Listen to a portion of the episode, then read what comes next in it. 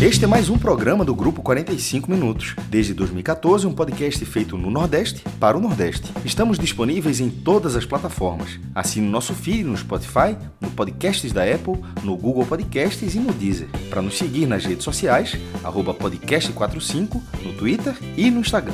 E se quiser debater os assuntos do programa com a gente no WhatsApp, é só entrar no grupo do Clube 45, apoia.se barra podcast45. Muito obrigado pela escolha e pela confiança.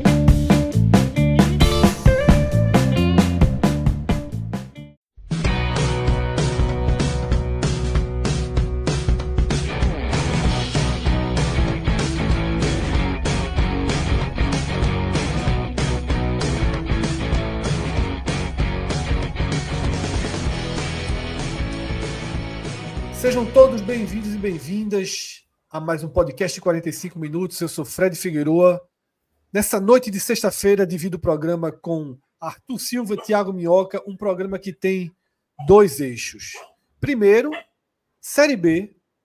Seria um telecast de Sampaio e Vitória, ou algo parecido, a gente faria um registro do jogo, mas o triunfo do rubro-negro baiano, eu diria que dá até uma outra cara ao programa, ao conteúdo, porque com o resultado, o Vitória chega aos 64 pontos e apenas a rigidez matemática separa o Vitória da Série A do Campeonato Brasileiro, porque na prática, virtualmente, moralmente, tecnicamente, esportivamente, todos os mentes que a gente puder usar, o Vitória está na Série A. Minhoca, você que é estatístico, que tem que respeitar a matemática até o último instante, mas, nesse caso, a gente pode, sem preocupação, né, começar a tratar o Vitória como um time da Série A do Campeonato Brasileiro de 2024, né?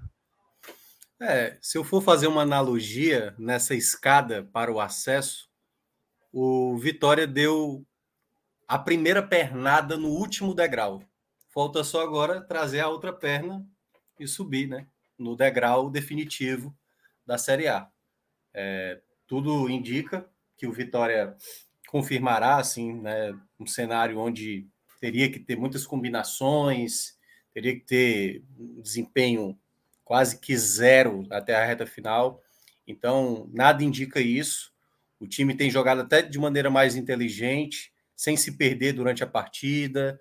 Em nenhum momento é, até sofre alguns sustos e tal, mas em nenhum momento tem uma dificuldade né, durante o jogo, muito consciente. O sistema defensivo tirando aquele 6 a 0 vem de uma maneira muito regular, né? Gamalho, Oswaldo, né, que foi muito importante no começo da Série B, voltando a ser importante com assistências e gols, belo gol que ele fez hoje. E eu diria que agora a contagem do Vitória, Fred, é muito mais, claro, matematicamente confirmar o acesso, mas agora é olhar para título, porque o Vitória precisa buscar esse título por conta da Copa do Brasil do próximo ano. Claro que você indo para a Série A, você vai ter um ótimo aporte financeiro. Mas sem a Copa do Brasil, isso pesa muito, principalmente porque você já larga de uma terceira fase, e que a gente descobriu esse ano, né?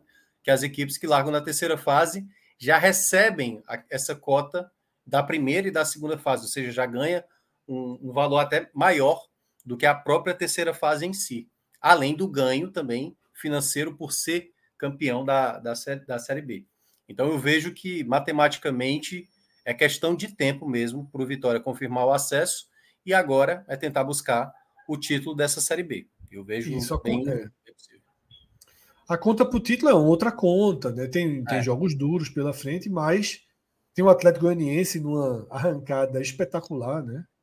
O Atlético Goianiense, se não, se não me falha a memória, ele tem 11 vitórias, um empate e uma derrota nas últimas Isso. 13 partidas. Né? É um time que, assim como o Vitória, basicamente não leva gols. Né? O Vitória é impressionante.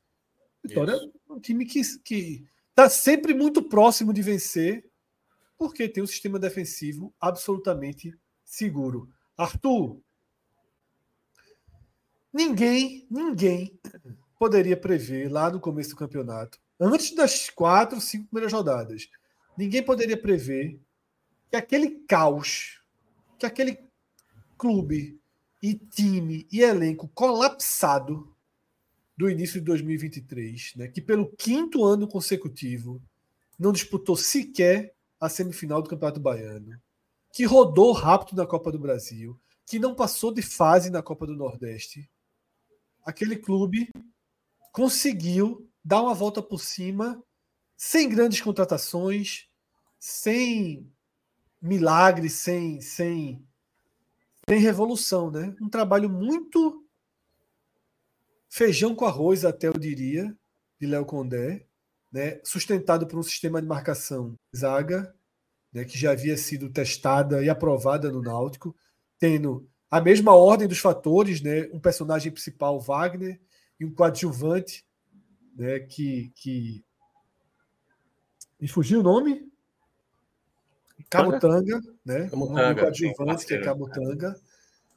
E um grande goleiro, né? Lucas Arcanjo fez um, uma Série B de altíssimo nível.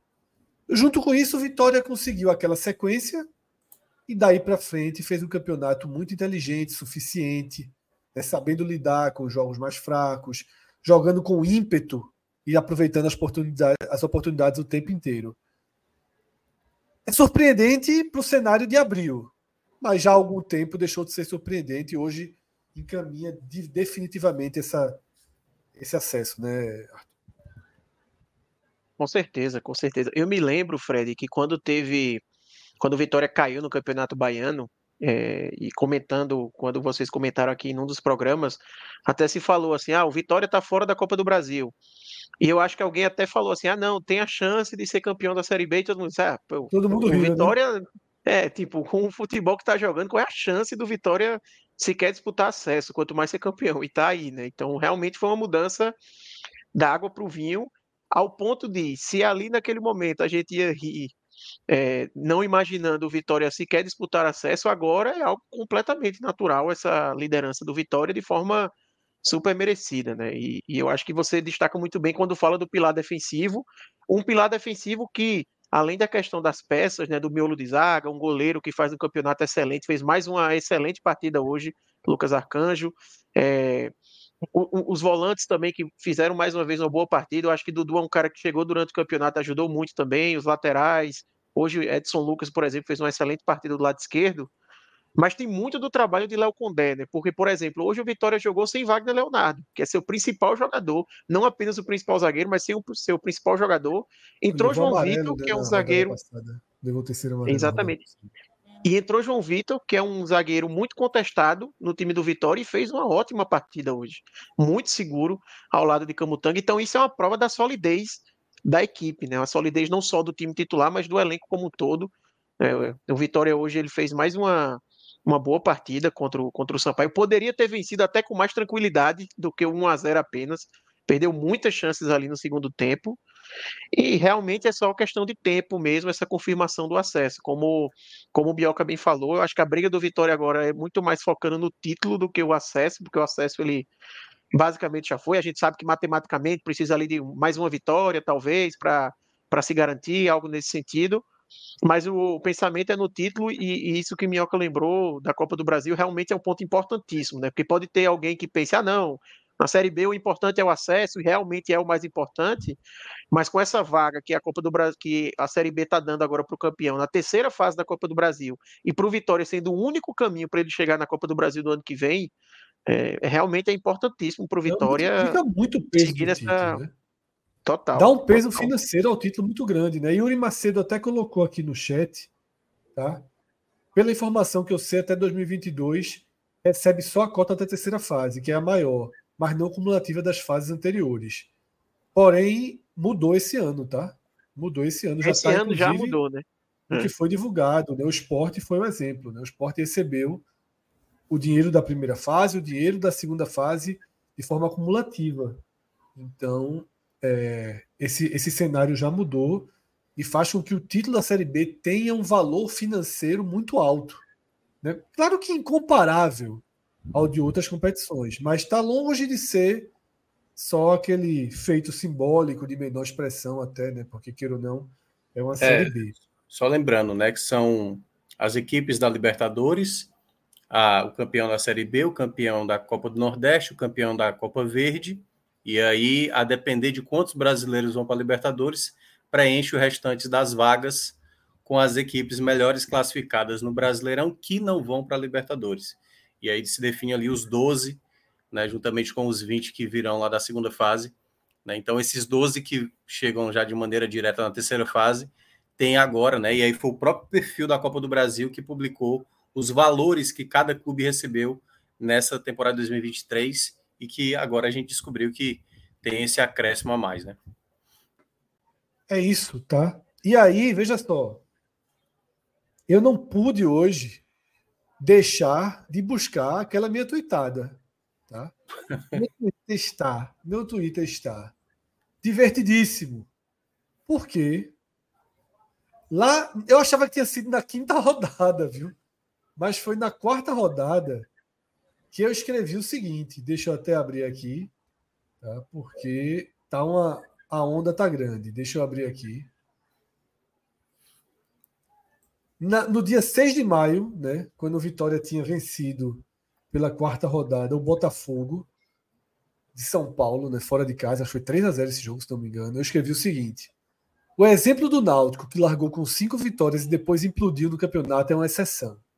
Por mais que esteja vivo na memória, é, é importante entendermos que é uma enorme exceção. A largada do Vitória, dentro de um mínimo de normalidade, deixa a Série B com três vagas abertas. Foram 99 comentários abaixo dessa tuitada. Tá aí, Pedro colocou na tela, né? Eu não comentei, não, mas eu comentaria. Eu teria comentado vai descendo. Foi assim, emocionado. Total. Vamos ver depois, né? Vai descendo um pouquinho. Ainda te joguei no meio, viu, Eu te joguei no meio ali, viu? É, exatamente. Eu peguei, é, peguei, sobe, sobe, aí, informação, sobe, né? sobe um pouquinho, Pedro, sobe um pouquinho. Quem tinha largado, já né, foi aí, ó. Gledson, tu já, cravou, tu já cravou vitória na Série A quatro rodadas, time sem banco e cheio de veterano. E, cheio de veterano. e aí eu respondo para ele, né, que eu não cravei.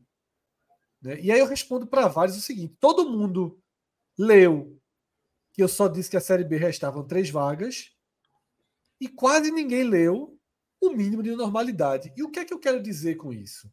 É que para mim, quando um clube do porte do Vitória, não é o Ituano, não é o Tombense, é o Vitória.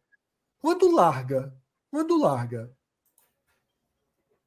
com quatro vitórias, cinco vitórias, você já desenvolveu uma margem de erro que para uma Série B, para a Série A nem de perto, mas para uma Série B, lhe protege das primeiras oscilações. Tá? E isso, é, no caso do Vitória, ainda foi mais importante porque virou a página de 2023. A página de 2023 do Vitória era horrorosa. Era um clube que estava condenado a uma Série B desesperadora. Desesperadora. Tá? Mas essa página foi virada. Foram quatro vitórias quando eu tinha dado essa, essa tuitada, mas veio a quinta, sem sofrer gols, marcando muitos gols, vencendo bem fora de casa, passando por adversários chatos. Tá? E aí, é o que eu desenhei. Bastava normalidade.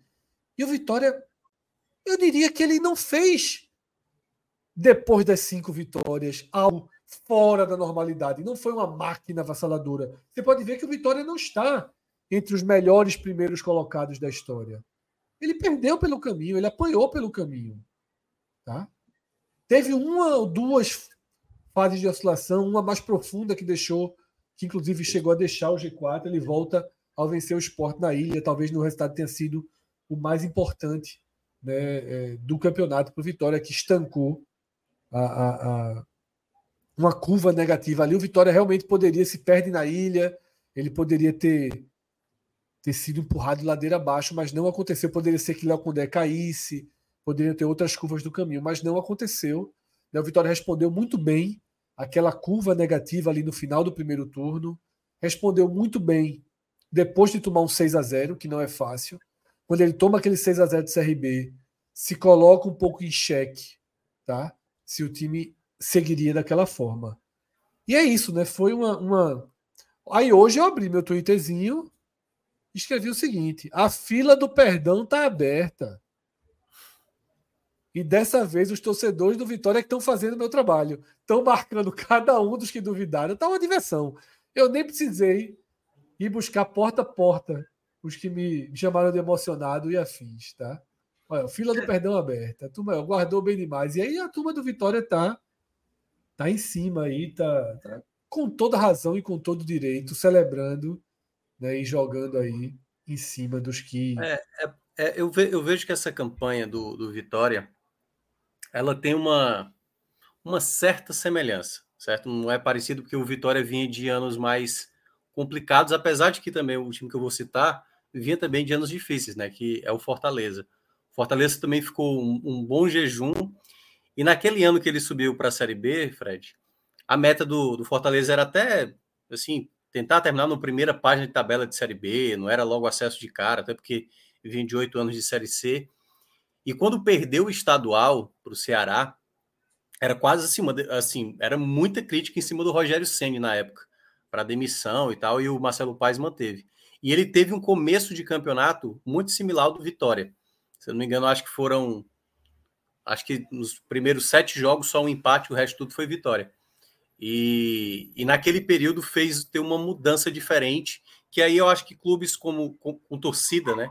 Clubes que têm esse poderio com torcida, e uma torcida que entende um contexto que talvez seja de expectativa mais baixa, e quando tem uma, uma largada como essa, volta aquele, aquele clube que se observava como um time de, pô, esse clube, essa torcida tem capacidade de fazer, buscar aquilo que já, já conseguiu ser mais, digamos, prevalecendo né, no cenário até mesmo nacional. Mesmo que o Vitória, nas últimas temporadas, em vários momentos, né, deixou a desejar.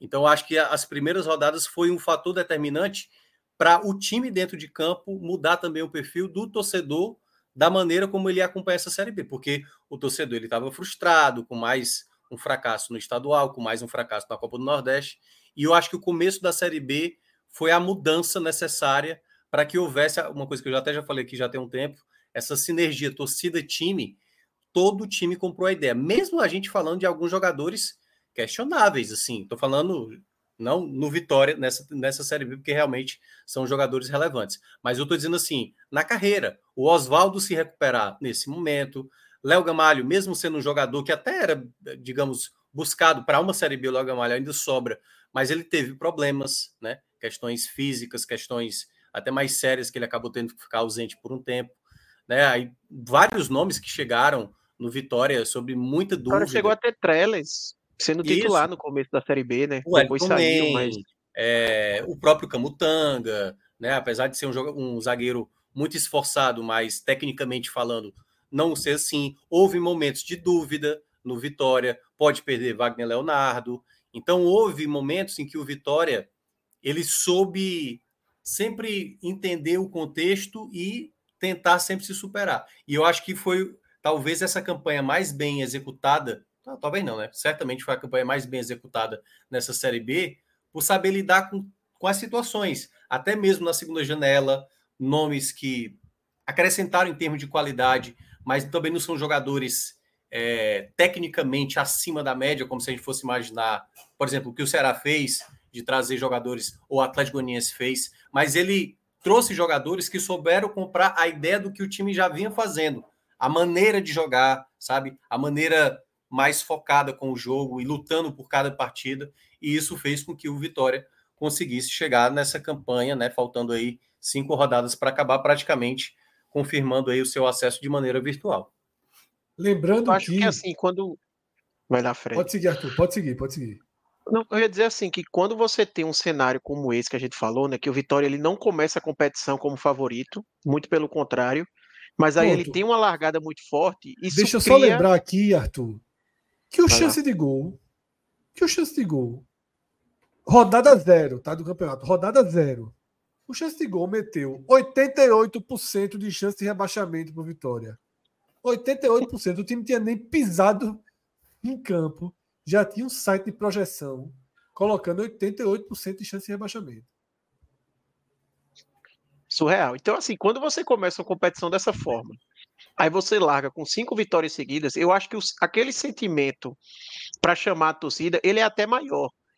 Porque como a expectativa não era essa, você chama muito mais, cria uma atmosfera, você cria aquela sensação de que, pô, abriu uma oportunidade aqui pra gente, a gente tem que aproveitar, todo mundo se une, e a gente viu o Vitória fazer isso, né?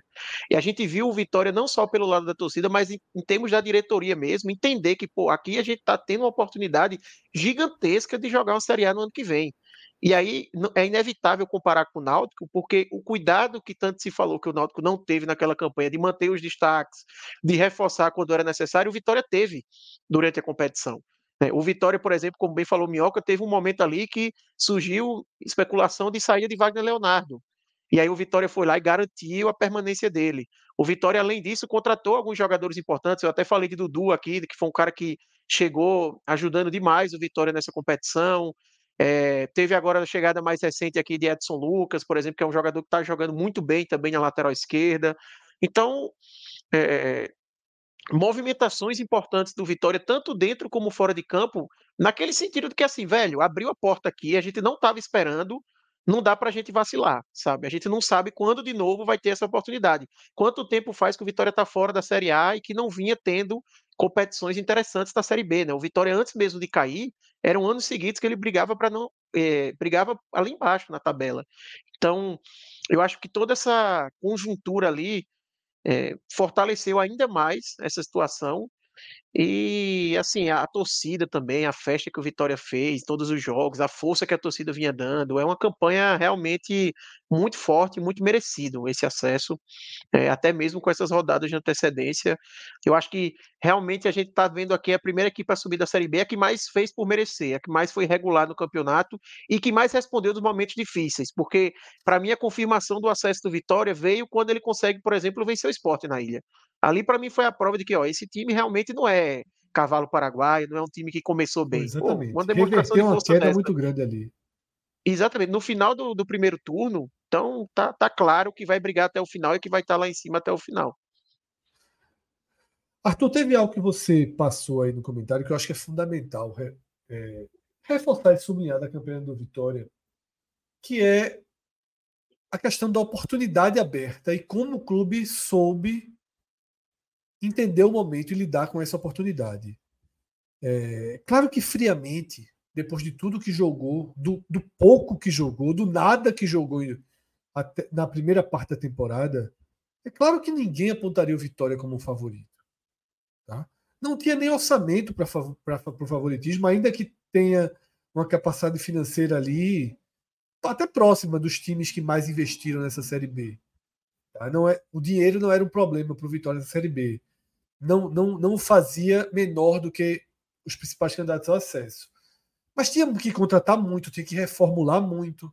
E os nomes que foram chegando nem eram nomes que saltavam aos olhos, longe disso, né? Longe disso. Mas a oportunidade aberta, o Vitória jogou com muita seriedade. Tá? A torcida abraçou e abraçou sem aquela cobrança exacerbada. Quantos jogos do Vitória a gente viu naquele primeiro turno, depois que passaram as cinco rodadas, né, quando começou o perde-ganha, quantos jogos a gente viu Vitória jogando nada em casa? Nada, nada. E resolvendo o jogo na bolinha parada. Quantos? Foram vários jogos com esse roteiro.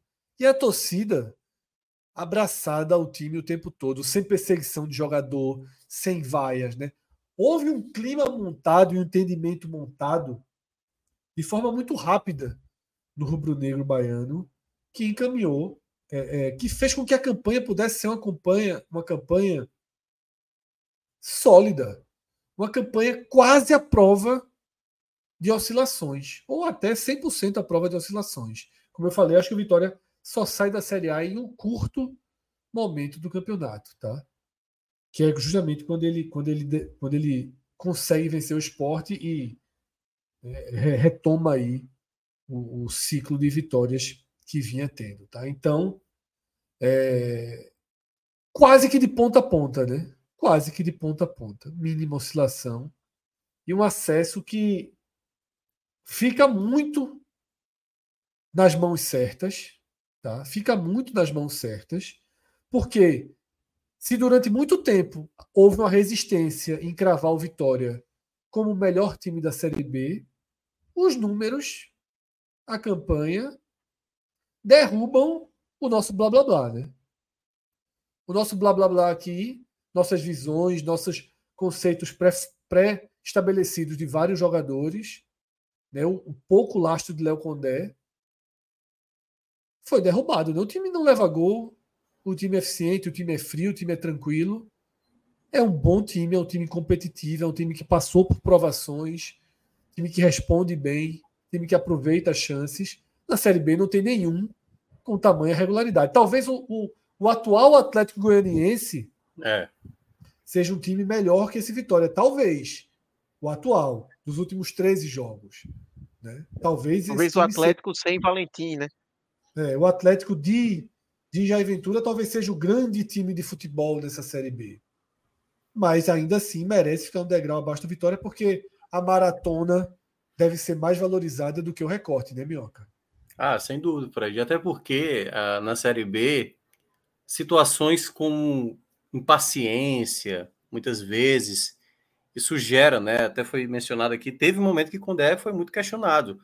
A torcida queria que ele jogasse com três zagueiros, teve até recentemente o Mateuzinho não pode mais ser titular. Todas essas questões vinham à tona, que também acontece.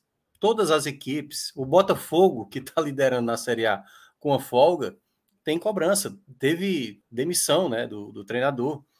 Então, muitas vezes, quando você aumenta também a sua própria expectativa, né, porque a expectativa estava lá embaixo do, do Vitória, muda durante o campeonato. E aí, meio que você fica refém né, dessa expectativa quando vem algo que acaba não, não repetindo como bom começo, como o Vitória teve. Isso gera dúvidas, isso certamente apareceu do, do Vitória dizendo, cara, não, acho que a gente vai acabar derrapando no final. Porque quando a gente olhava a tabela né, do, do Vitória, a gente até falou, tem aqui um bloco interessante para o Vitória somar pontos. E o Vitória perdeu pontos nesse período. Tanto que quando chegou nessa reta final, eu falei, olha, o Vitória vai. A gente até falou, né? Essa reta, essa reta final do Vitória, se o Vitória não aproveitar os pontos que ele tem que aproveitar, ele pode se complicar no campeonato. Mas ele retomou o bom futebol que ele tinha apresentado. Aliás, eu vou até refazer o que eu acabei de falar. Eu acho que o Vitória hoje joga até bem melhor do que foi o começo do campeonato. Porque o melhor aquele... futebol do Vitória, atualmente, é, eu concordo. Porque o começo do campeonato era, era um, um começo meio que encaixou, todo mundo entendeu, mas era ainda.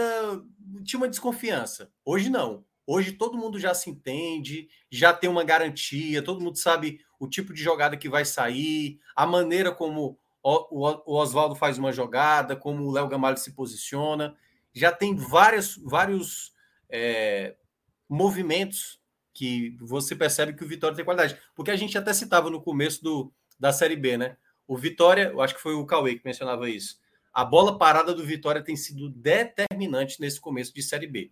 Que eram muitos gols saindo de assistências do Oswaldo. Escanteio, faltas laterais e tal. Então teve vários jogos no começo que essa era uma arma que Condé encontrou para conseguir, né, ali respirar no começo da Série B e até e, é, chamar a atenção. Mas agora, ao longo do campeonato e nessa reta final, já é um, um Vitória que entra tabelando, já consegue se impor mais, impedir que o adversário fique confortável.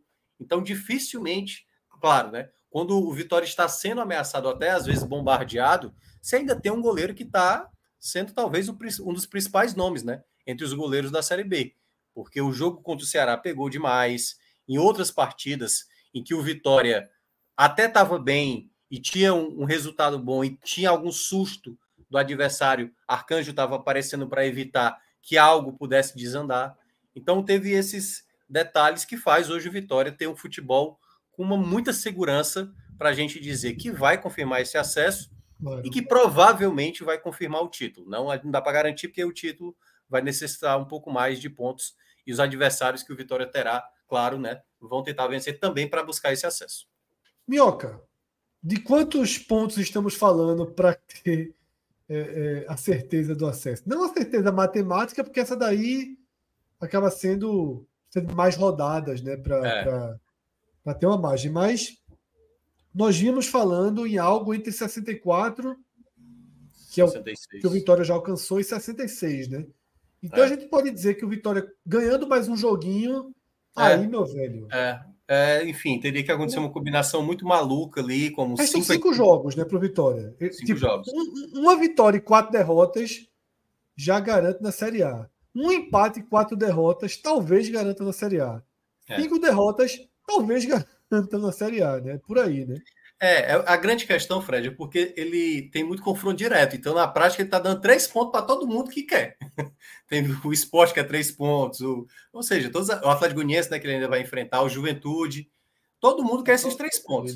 Então, né? quando você, se você, se o, se o Vitória perder as cinco partidas, corre o risco, porque queira ou não, o Vitória hoje ele é aliado de todo mundo que não enfrenta o Vitória.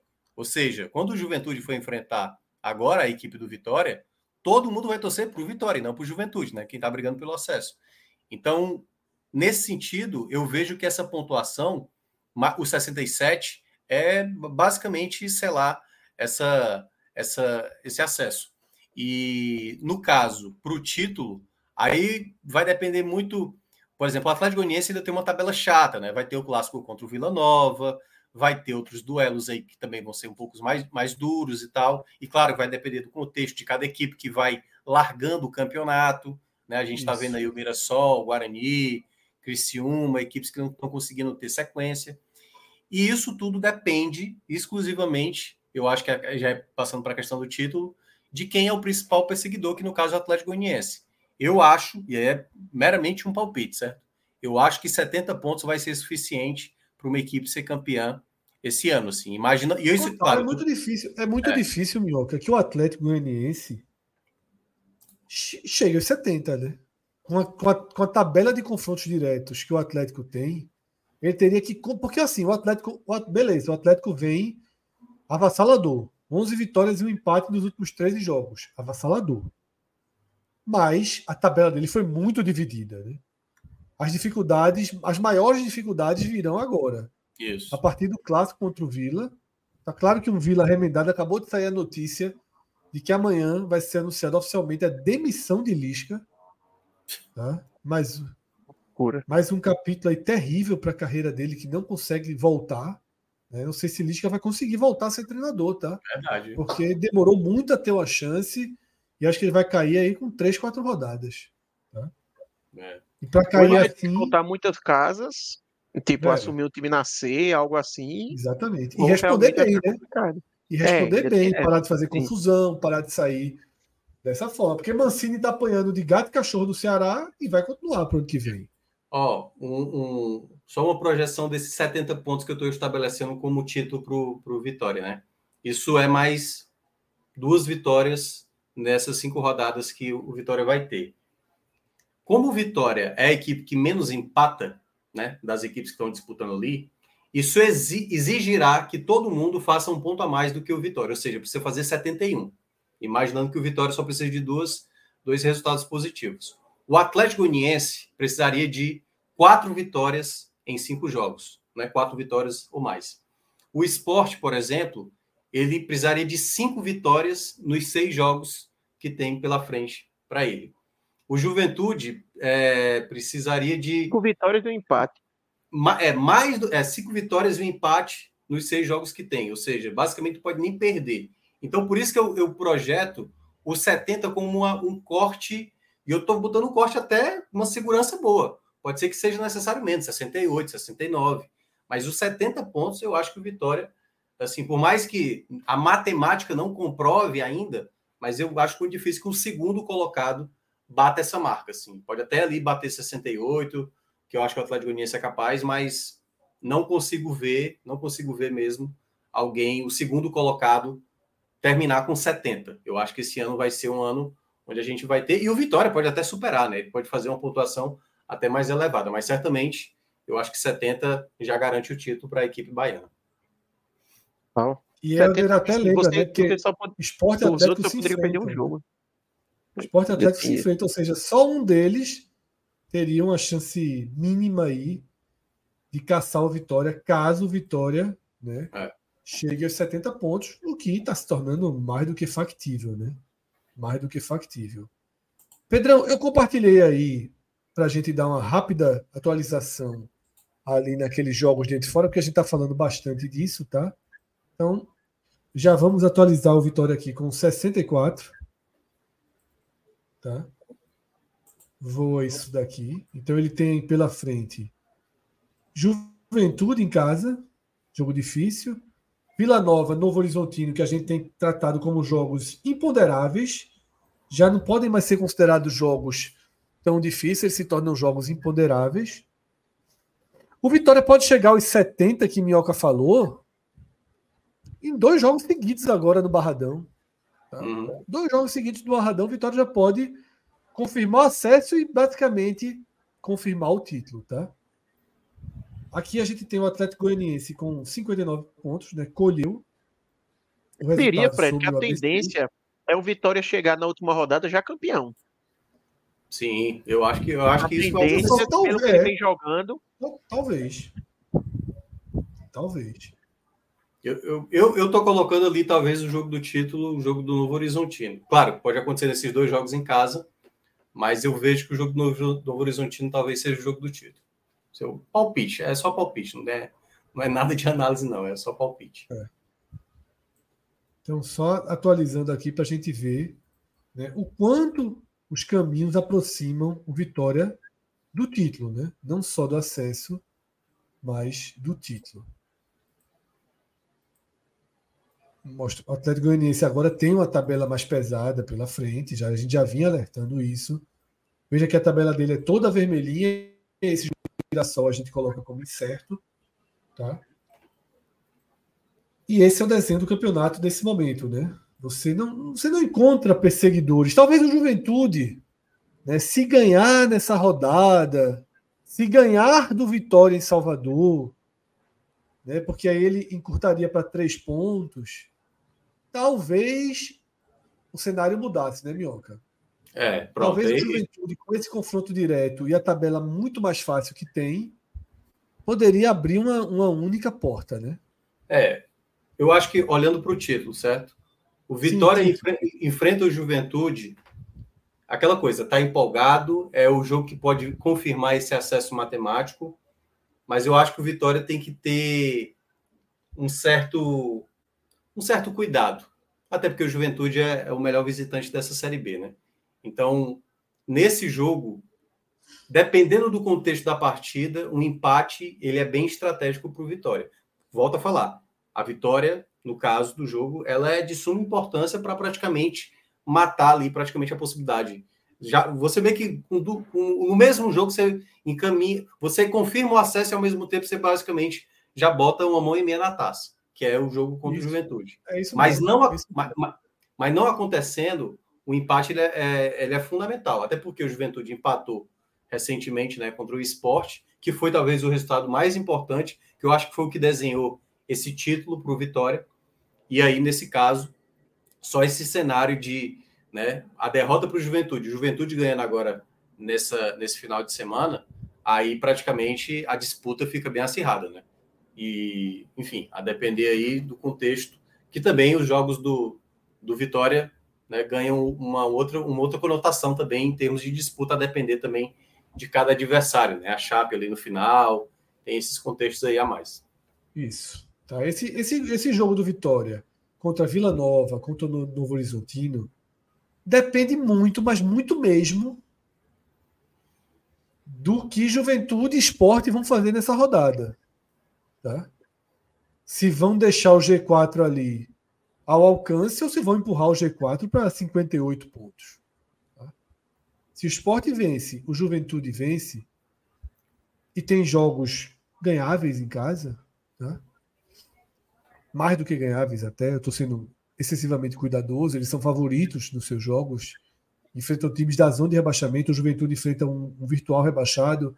E o Sport enfrenta um time em alta no campeonato, lutando para escapar, mas queira ou não, um time de Z4. Tá? Se, se, essa, se esse G4 sobe para 58 pontos, começa a ficar muito distante da turma que está parando em 51, 52 ali, que é Vila Nova, né, que é é, os times que já desandaram nessa rodada. O próprio Mirassol vai perdendo força, vai, vai desgarrando demais. É, eu não sei se os torcedores do Vitória, do Vitória que estão no chat serão sinceros o suficiente para responder a pergunta que eu vou fazer. Tá? Mas, antigamente, aqui no 45 minutos, a gente tinha um quadro que era o seguinte: escolhe ou morre. Né? O cara tem que escolher, senão morre. Assim, não tem como ficar em cima do muro. Eu vou perguntar para Arthur, tá? mais do que para Minhoca, que Arthur é vivido com a rivalidade local, tensa, mordendo o pescoço ali, ligação, WhatsApp. Arthur, numa situação dessa, se um anjo baixa diante do, do torcedor do Vitória e fala assim: você tem duas escolhas. Ser campeão e o Bahia permanecer na Série A, ou não ser campeão e dar o X no Bahia, o Bahia desce o elevador e o Vitória sobe. O que é que você, torcedor, escolheria? E eu quero que todo mundo do Vitória seja sincero para responder no chat se prefere o título ou o rebaixamento do arquirrival. Por enquanto, só ser campeão, tá? Veja, se você for ser racional, é ser campeão. Porque a gente falou até nesse programa aqui a importância do título para o Vitória, financeiramente, jogar a Copa do Brasil e tudo mais. Porém, pelo lado da emoção, esse xizinho pesa, viu? Festeja muito mais. Ninguém está admitindo, não, mas festejaria muito mais festejaria demais, ia tirar onda demais no ano que vem com a, com a torcida do Bahia. Mas, assim, friamente, friamente, se você for olhar apenas para o seu time, o título é muito importante para o Vitória, né? É, é, é aquela história. Você quer, você quer mais, você quer mais assim, evoluir o seu time ou você quer mais ter a oportunidade de tirar onda com o rival? É meio que isso, assim. No Mas é, eu, eu, eu, eu acho que tem contextos diferentes. Assim, cada clube tem a sua história para determinadas perguntas como essa que o Fred fez, claro, é, cara, sempre você quer estar na frente do seu rival, sempre. Então é óbvio que a torcida, a torcida do Vitória quer estar na frente do Bahia, assim.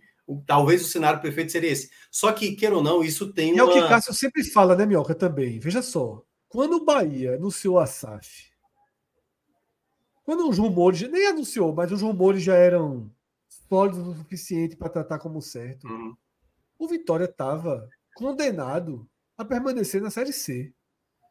O Vitória me mete uma reviravolta completa, sobe, sabe Deus como para B. Tem um início de ano horroroso, o Bahia no empáfia danada, contratando, gastando 100 milhões de reais para no ano que vem o Vitória tá na A e o Bahia na B. Veja só, tá todo mundo respondendo campeão. Tá todo mundo respondendo campeão. Eu é responderia isso. também. Eu responderia. Mas, meu irmão, a festa e a greia era muito maior. Não, claro, claro. Mas perceba que é o pessoal que está tá mencionando aqui. O contexto do Vitória é qual é a grande tiração de onda da torcida do Bahia com o Vitória? Não tem nacional, é vice. Meu amigo, se o Vitória perde esse título com praticamente. entendeu? Cara. O vice não podia, né? A, o Vitória assim, não tem direito de ser vice. Vamos, é, exatamente. Nesse contexto agora, o torcedor do Vitória não vai aceitar de maneira nenhuma ah, o acesso foi mais importante, o Bahia caiu. Não, obviamente ele quer o título, entendeu? A chance mais clara está exatamente nas mãos do, do Vitória. Então, eu concordo plenamente com o torcedor do Vitória que diz eu quero o título. Claro que deve ter raríssimos que vão dizer que preferem dar o X no, no rival. Um publicamente caiu. ninguém, publicamente ninguém. Mas se fosse num beco escuro ali encontrando um anjo, tinha uma chance do cara. É, mas, é, mas eu acho que é porque a, a, a, a, a Reima a Reima, muitas vezes você escuta do outro lado, é o que você mais. Por exemplo, e aí eu vou citar o meu caso. É, cara, é complicado. Você, assim, o São Paulo ganhou várias coisas, mas nunca te ganhou Copa do Brasil. É vergonhoso um São Paulo da vida passar tantos anos disputando várias edições de Copa do Brasil e nunca ganhar. Só tinha chegado uma vez numa final de Copa do Brasil, quando perdeu para o Cruzeiro. Então era uma piada. O Corinthians, quando foi campeão da Libertadores, meu amigo, era uma iaca danada. A piada. Agora a piada se torna o Palmeiras, não sei o quê, não tem mundial. Então isso também vai, vai meio que alimentando, digamos, na até moldando o, o tipo de resposta que esse torcedor que está ouvindo direto quer dar. E a do Vitória hoje é, velho, vocês tanto diziam que a gente não ia ganhar um título nacional, tá aí, claro, tem um contexto do Bahia ganhou 59, ganhou 88, aí, aí vão dizer, ganhou título de acesso e não sei o quê. Mas queira ou não, né, o argumento, de uma certa maneira, vai ficar mais favorável. briga de torcida, é claro que 88 é muito maior do é, que claro, a Série B, óbvio. É, do do Vitória não vai nem questionar isso. Mas faz muito tempo já, né? Eu vi um dia desse um vídeo no Twitter que o cara dizia isso, que a Série B de hoje vale mais eu que 88. Eu vi, eu vi. É claro que o cara tá errado. Mas não abre, não. É claro que o cara tá errado. Mas assim, quem tem 30 anos não tem nada a ver com isso, né? E o Bahia jogou um número de Série B suficiente para tentar ser campeão e não foi, né? Exato. O Bahia jogou Série B de forma recorrente nesses últimos anos. E, e não foi, né? É, então, assim, é uma... eu acho que tem uma coisa também que pesa, Fred. Sabe o que pesa também? É o Bahia estar tá ali perto da zona. Porque assim, se o Bahia é décimo, essa pergunta seria mais atrativa, sabe? Eu acho que tem é. muito torcedor também é, que tá pensando, rapaz. O cara quer os dois, né? A turma quer os dois. Né? ser campeão e ele cair, pô. É. Não precisa escolher um ou outro. também tem mas isso. aí é um anjinho. Falei, quando chega o anjo, o anjo do 45 minutos, quando desce, e coloca o papel na frente, o cara não tem dois, duas escolhas, não, meu irmão. Duas escolhas é bom demais. É o cenário perfeito. A gente não tem cenário perfeito, não. Aqui eu... a gente tem que entregar uma coisa para conseguir outra. Eu, eu ri demais, Fred. Foi, eu não tô lembrando qual foi o torcedor do Fortaleza falou assim, cara eu fico imaginando um anjo que apareceu em 2009, 2009, 2010 ali para o torcedor do Fortaleza, assina oito anos na Série C e quando voltar vai, vai conseguir duas Libertadores seguidas, vai chegar em final de Sul-Americana. Aí esse cara que assinou, meu amigo. Eu não sei se assinou, não, cara. Eu não sei se assinava, não. Viu? Eu não sei se assinava, não. Veja só, oito anos de Série C. Não, certamente. Mas eu, assim, foi mais a, a, alusão por conta de tudo que viveu para estar tá colhendo Não, hoje. Total, total, total, é total, porque... total. Pai, quando o Santa caiu para a Série D de novo, eu cheguei para a galera, eu assino. Lugar de fala. Quem tem lugar de é. fala? eu, eu disse para a galera, eu assino agora que seja igual a última vez. Três anos na D e no terceiro ano sobe. E a galera me chamou de maluco. Não, como é que o cara assina um negócio desse? Tá aí, todo mundo teria assinado agora, se soubesse. Esse foi o terceiro, foi? Esse foi o segundo, não, mas não vai ter o terceiro, né? É, não vai ter o terceiro. não vai ter é verdade, eu tinha esquecido disso. Tinha esquecido disso, pô. Gente, quando eu esqueço disso, pô. É foda. É foda. Ó, pra isso, Arthur. Tu acredita nisso? Não, não, juro a tu é. que por um segundo eu esqueci. que não ia ter o terceiro esse ano. Juro, ano que vem, eu juro a tu, esqueci mesmo. Tanto que eu fiquei, não, tal. Por isso que eu entendi o, o todo mundo assinaria agora, né? Porque é isso. Tá? E também tem um ponto que, assim, eu acho que se essa pergunta fosse cinco anos atrás, que o título da B não dava essa vaguinha na Copa do Brasil, poderia ter a chance também. Porque o, o, o, torcedor, também, o torcedor podia dizer, pô, não vale nada esse título, o que vale é, é. subir. Sabe? Liderou demais, né? Porque perder o título agora reforçaria estigmas, como o Minhoca falou. É, total, agora total. não mais não, agora é caminho sem volta. É. Mas como, como o anjinho do 45 minutos, ele não é real, cabe ao torcedor fazer sua Você parte. Pelas duas coisas, né? Ser Exatamente. campeão e, e, secar o Bahia para cair. Por falar em secar o Bahia, a gente vai girar a pauta tá? para o raio-x da Série A. Tá? Eu vou até aqui já mexer aqui no, no que está na, pareado na nossa tela para trazer o nosso Power BI da Série A do Campeonato Brasileiro. Deixa eu ver se eu acerto qual é qual. Eu acho que é esse aqui. Tá?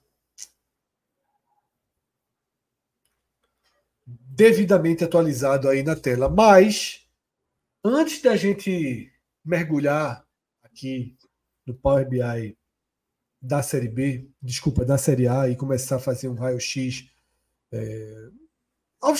Lógico que a gente não vai fazer um raio-x gigantesco da Série A hoje e tudo, porque já tem jogo nesse sábado, a rodada já anda. A gente vai realmente fazer um registro aqui, né, para uma madrugada de sexta para sábado.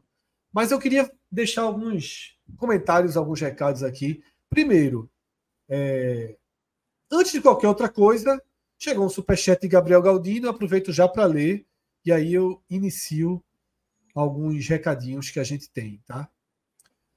Gabriel Galdino, valeu Gabriel pela força. O título é a coroação de um retorno heróico e de um resgate da torcida que chamamos de geração colossal. Eu é acho isso. que Gabriel tá certo no comentário dele, tá? Eu, eu assinaria embaixo do comentário de Gabriel. Pedro, a gente teve outros superchats, mas teve um que eu acho que o Júnior Pérez acabou não mandando a mensagem corretamente. Se ele quiser escrever aqui no chat, a gente lê. E lá no começo do programa teve mais alguns, né? Carlos Júnior, valeu, Carlos. Arcanjo, Ronaldo e Gustavo. Melhores Melhor. goleiros do Brasil, melhores goleiros da B são B. base do Vitória. Porque de fato Ronaldo né, e Gustavo fazendo boa Série B. É...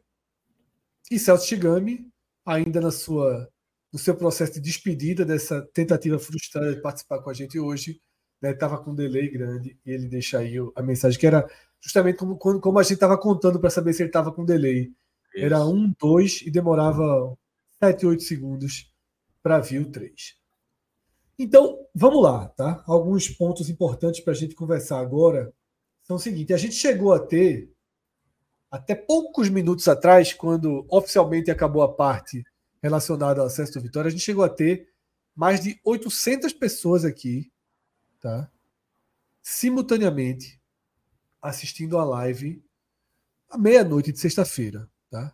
Meia-noite de sexta-feira, início, início de madrugada do sábado e a gente com mais de 800 pessoas aqui presentes. Então, antes de mais nada, preciso agradecer essa galera que está com a gente hoje, torcedores do Vitória, torcedores de outros clubes, tá? Porque é, porra, não tem muito canal televisão que essa hora não tem 800 pessoas assistindo, viu? Então, é, muito, muito obrigado mesmo pela força tá? e pelo apoio que a galera está dando a gente. Então, esse é o primeiro ponto. Para quem está na live, para quem não foi embora, pedir para deixar, velho, a velha curtida, tá? É importante para a gente deixar curtido. Nem sei quantas pessoas curtiram, mas certamente muito abaixo das 800. Né? A gente está com. Se meu registro não tiver atrasado aqui, a gente está com menos de 300 curtidas. Tá? 279. Vamos aumentar esse número. Tá? Vamos, todo mundo que está na live aí, dar uma curtidinha para ajudar a nossa distribuição pelo próprio YouTube, tá? Quanto mais gente curte a live, deixa comentário, se inscreve no canal, ajuda o 45 minutos a ser mais divulgado pelo YouTube. E assim ele é mais enxergado por outros públicos, por outras torcidas, por outras pessoas e faz com que a gente consiga seguir, né, gradualmente avançando. Nós somos um canal que não fazemos vídeos clickbait, a gente não faz vídeo apelativo, não bota é, notícias de contratações que nunca acontecem, que podem acontecer, a gente realmente foca muito em análise nas nossas lives. Isso faz com que o nosso crescimento seja um crescimento é, gradual, né? não somos um fenômeno de número de inscritos, nada disso, mas temos um super público sempre presente aqui. Então, se puder se inscrever, se puder curtir, a gente agradece muito, tá? Então, valeu demais, galera, pela força, valeu demais pela companhia de sempre. E eu também queria apresentar para vocês né, um parceiro recente do podcast. Para quem está acompanhando a live no YouTube, pode, assistir, pode ver que aqui embaixo, além do código do Bet Nacional, que já acompanha a nossa moldura aqui há algum tempo, temos o Senhor Torcedor. Tá? Tem o QR Code para quem está vendo no, no, no, computador, na televisão, pode direcionar o celular e baixar o aplicativo. Para quem não está vendo, tem aí o link, tá? um linkzinho encurtado se Pedro conseguir jogar o link no chat para quem quem puder clicar da última vez, não entrou, né? O, o, o certinho o, o, link, não sei se será algum problema. Hoje a gente tenta ver se ele entra aqui para quem já quem quem já for clicar direto, né? Mas reforço que é bem importante, né, para a galera que for clicar, que for baixar o seu o senhor torcedor, fazer através do nosso link, né, para deixar o registro e mostrar a nossa força de mobilização. E eu posso dizer o seguinte: já tem alguns dias que eu baixei o seu torcedor, né? Acho que vai fazer uma semana, menos de uma semana, né? Eu baixei quando começou a nossa parceria. E hoje foi um dia que eu usei plenamente, tá?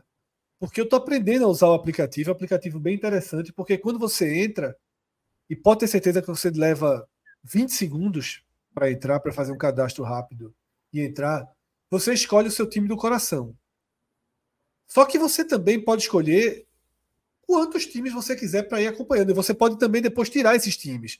Pode ser algo momentâneo. Por exemplo, nesse momento eu, eu segui, eu, eu escolhi seguir o, o, a LDU, que vai fazer a final da Sul-Americana com o Fortaleza. Então, todas as notícias da LDU aparecem no meu feed. Sejam postadas pela própria LDU, sejam postadas por sites que estão cobrindo o clube equatoriano. Hoje, coloquei para seguir o Mirassol, o Guarani, tá? Acompanhei em tempo real parte do jogo, eu vi o segundo tempo. E o finalzinho do, do, do primeiro tempo e o segundo tempo já em casa, vindo no carro, voltando, mas estava acompanhando o tempo real do, do seu torcedor. E o tempo real do, do seu torcedor tem um diferencial em relação a flash score, soft score, essas coisas. Porque você clica lá e você vai acompanhando os tweets e os posts do Instagram do Mirassol, do Guarani, de algum, de algum veículo que esteja cobrindo o jogo, por exemplo, jogos dos clubes do Nordeste, as tuitadas, as postagens do NE45 aparecem sempre tá, no seu torcedor. O NE45 é um dos maiores colaboradores de conteúdo do seu torcedor, inclusive foi o que fez né, essa aproximação e consolidar a parceria. Não sei se Arthur e Minhoca já baixaram. Se não tiverem baixado, façam, tá? Porque é bem legal. Fazendo o cadastro nesse momento, para mostrar como é rápido mesmo. Enquanto você falava, eu terminei o cadastro já. É muito rápido e é, é uma experiência interessante, tá? Claro que, como qualquer aplicativo, como, claro, claro, como qualquer nova ideia, nos primeiros dias você não usa tanto assim. Eu demorei um pouco a usar, acho que eu baixei domingo ou segunda, né? E hoje foi o dia que eu realmente assim diria que estreiei. E daqui a um tempo, o senhor torcedor, ele pode se tornar uma grande rede social, sabe? A grande plataforma de junção. Para quem não gosta muito do Twitter, para quem não tem paciência no Instagram, o seu torcedor junta os dois. O seu torcedor faz um filtro. E faz mais do que isso, porque traz notícias, traz os clubes, né? e, pô, estatísticas em tempo real. Tem muita coisa que o seu torcedor tá. É um aplicativo muito novo, tem um mês e meio. Tá? Desenvolvido aqui no Nordeste, tá? mas pensado e projetado para uma ideia nacional. Está aqui no nossa moldura, na nossa tela, quem puder usar o QR Code. Se não, vai ter aqui no chat o link. O link também está por aqui. Não sei se Pedro conseguiu jogar o link aqui no chat, né? Se não conseguiu, nossas redes sociais, no meu Twitter, no Twitter do podcast, no Twitter do NE45, a gente está sempre chamando Tá na descrição, viu, Fred? Ele acabou de mencionar, tá na descrição do, do próprio, da própria live, né? Pronto, é isso, tá? Não tá no chat, mas conseguimos colocar na descrição da live, que é aqui embaixo, né? Exatamente. Isso. Aqui embaixo tá lá. Cliquei agora aqui. Não consegui clicar, mas você copia né, e abre em outro navegador. É isso. Eu não sei se alguém consegue clicar pelo celular. Depois a gente faz o teste certinho. É isso, seu torcedor, né, parceiro novíssimo do podcast 45 minutos e um grande um grande serviço né, para todos os torcedores, para quem acompanha futebol. Vamos voltar, Pedro, com o Power BI, nosso resumão aí da Série A. Tiago Minhoca, eu vou aproveitar que parte da torcida do Vitória está aqui para a gente começar a analisar essa Série A pelo Bahia, que conseguiu ganhar posições sem ganhar oxigênio. Né? Eu assisti, a gente assistiu, a gente estava lá em João Pessoa, né, gravando programas do Nordeste Nada, e a gente estava, eu, Celso, Cássio, Rodrigo, a gente colocou na TV e assistimos boa parte né, do Teller que Fábio, você e Pedro fizeram, e eu vi essa angústia de Pedro, né? O Bahia poderia ser o jogo que a gente dizia, Bahia ganhou oxigênio mas ele não ganhou oxigênio, ele só respirou, porque os resultados quase todos, né? Claro que a derrota do Santos, derrota do Cruzeiro, mas Goiás venceu, Vasco venceu, Cuiabá venceu, né? Foi uma, uma rodada que elevou o tensionamento nessa zona de risco que vai ali do 12 ao 18 colocado, separados por dois pontinhos do Inter ao Goiás. É isso, né, Mioca? Sim, a gente teve nessa rodada, e aí, né, pela vertente do Bahia, resultados ruins, como você tá, até estava mencionando, vitória do Vasco, a própria vitória uh, do, no caso do, do Goiás, né, que no, no, mesmo horário que o Bahia estava jogando, os três acabaram vencendo, além do Bahia, Goiás e também a equipe do Vasco. Só que outros resultados foram bons. Outros poderiam ter sido melhores, mas por um momento ficou de bom tamanho, porque houve um momento que o Corinthians vencia por 3 a 1 por exemplo, o Fluminense, e quase o Fluminense consegue a virada, foi um jogo né, de muito erro de arbitragem. O mesmo Zanovelli, que estragou aquele Bahia Flamengo, né, aquele jogo desastroso na Arena Fonte Nova, cometeu mais uma atrocidade ontem lá no Maracanã. E esses resultados fez aí ter a menor diferença numa 27 rodada entre um 12 e um 18 lugar. Né? Dois pontos separando essas equipes, tendo confrontos já na próxima rodada, né? O Inter e Santos a gente vai ter nessa rodada. Alguns é, sinais podem estar sendo indicados nessa retomada da data FIFA. Então, para o Bahia especificamente, esse jogo que acabou sendo né, a vitória sobre o Internacional, ela se torna fundamental não só por você colocar mais equipes ali como alvo né, é, das equipes que estão hoje dentro do Z4, mas pelo fato também de você não deixar, por mais que a gente coloque que o Inter talvez não caia, né? Tem elenco, não sei o quê, mas enquanto você puder colocar mais gente, melhor. O aperreio é para todo mundo. Né? Não dá para o Inter relaxar, não dá para o Corinthians relaxar. Então, quanto mais clubes tiver ali é, embolados, melhor para o Bahia, porque um determinado tropeço que aconteça em alguma rodada, o Bahia sabe que vai ter outras possibilidades de secar também o adversário. Porque pontos corridos, o, o legal dele é porque não é só o que você faz, é o que os outros também acabam desperdiçando pelo caminho. Às vezes você faz o seu e os outros fazem também. Mas às vezes você tropeça e os outros também tropeçam, o que acaba ajudando o seu próprio campeonato. E nesse cenário, a rodada que teve nessa 27 rodada foi uma rodada que eu considero boa para o Bahia.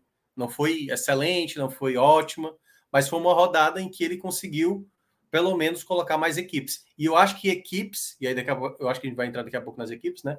Equipes que eu vejo até com mais risco do que o Bahia nesse, nesse atual cenário. Tem equipes hoje que eu vejo um momento mais delicado mesmo de uma retomada, de uma mudança. Cruzeiro, né? Estamos falando do Cruzeiro. Não, né? Basicamente falando do Cruzeiro. Mas o outro que eu citaria também é um pouco o Santos.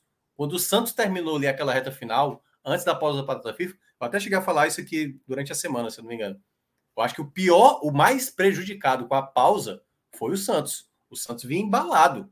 Três vitórias seguidas, tinha ganhado o clássico contra o Palmeiras, ganhou dois confrontos diretos contra Vasco e Bahia.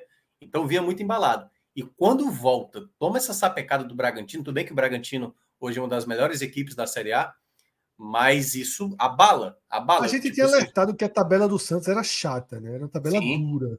Que não tinha tantas opções assim para escolher. Mas esse contexto do, do Santos acabou também sendo um fator positivo para o Bahia, né? De não ver, pô, uma equipe que vem em alta, tanto como vinha o Santos, meio que já podia meio que estar tá tirando um pouco dessa disputa.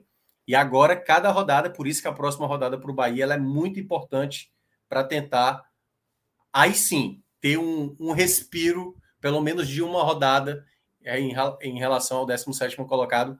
Assim, vai depender de todo o cenário que aconteça também com esse pessoal que está brigando ali na parte de baixo.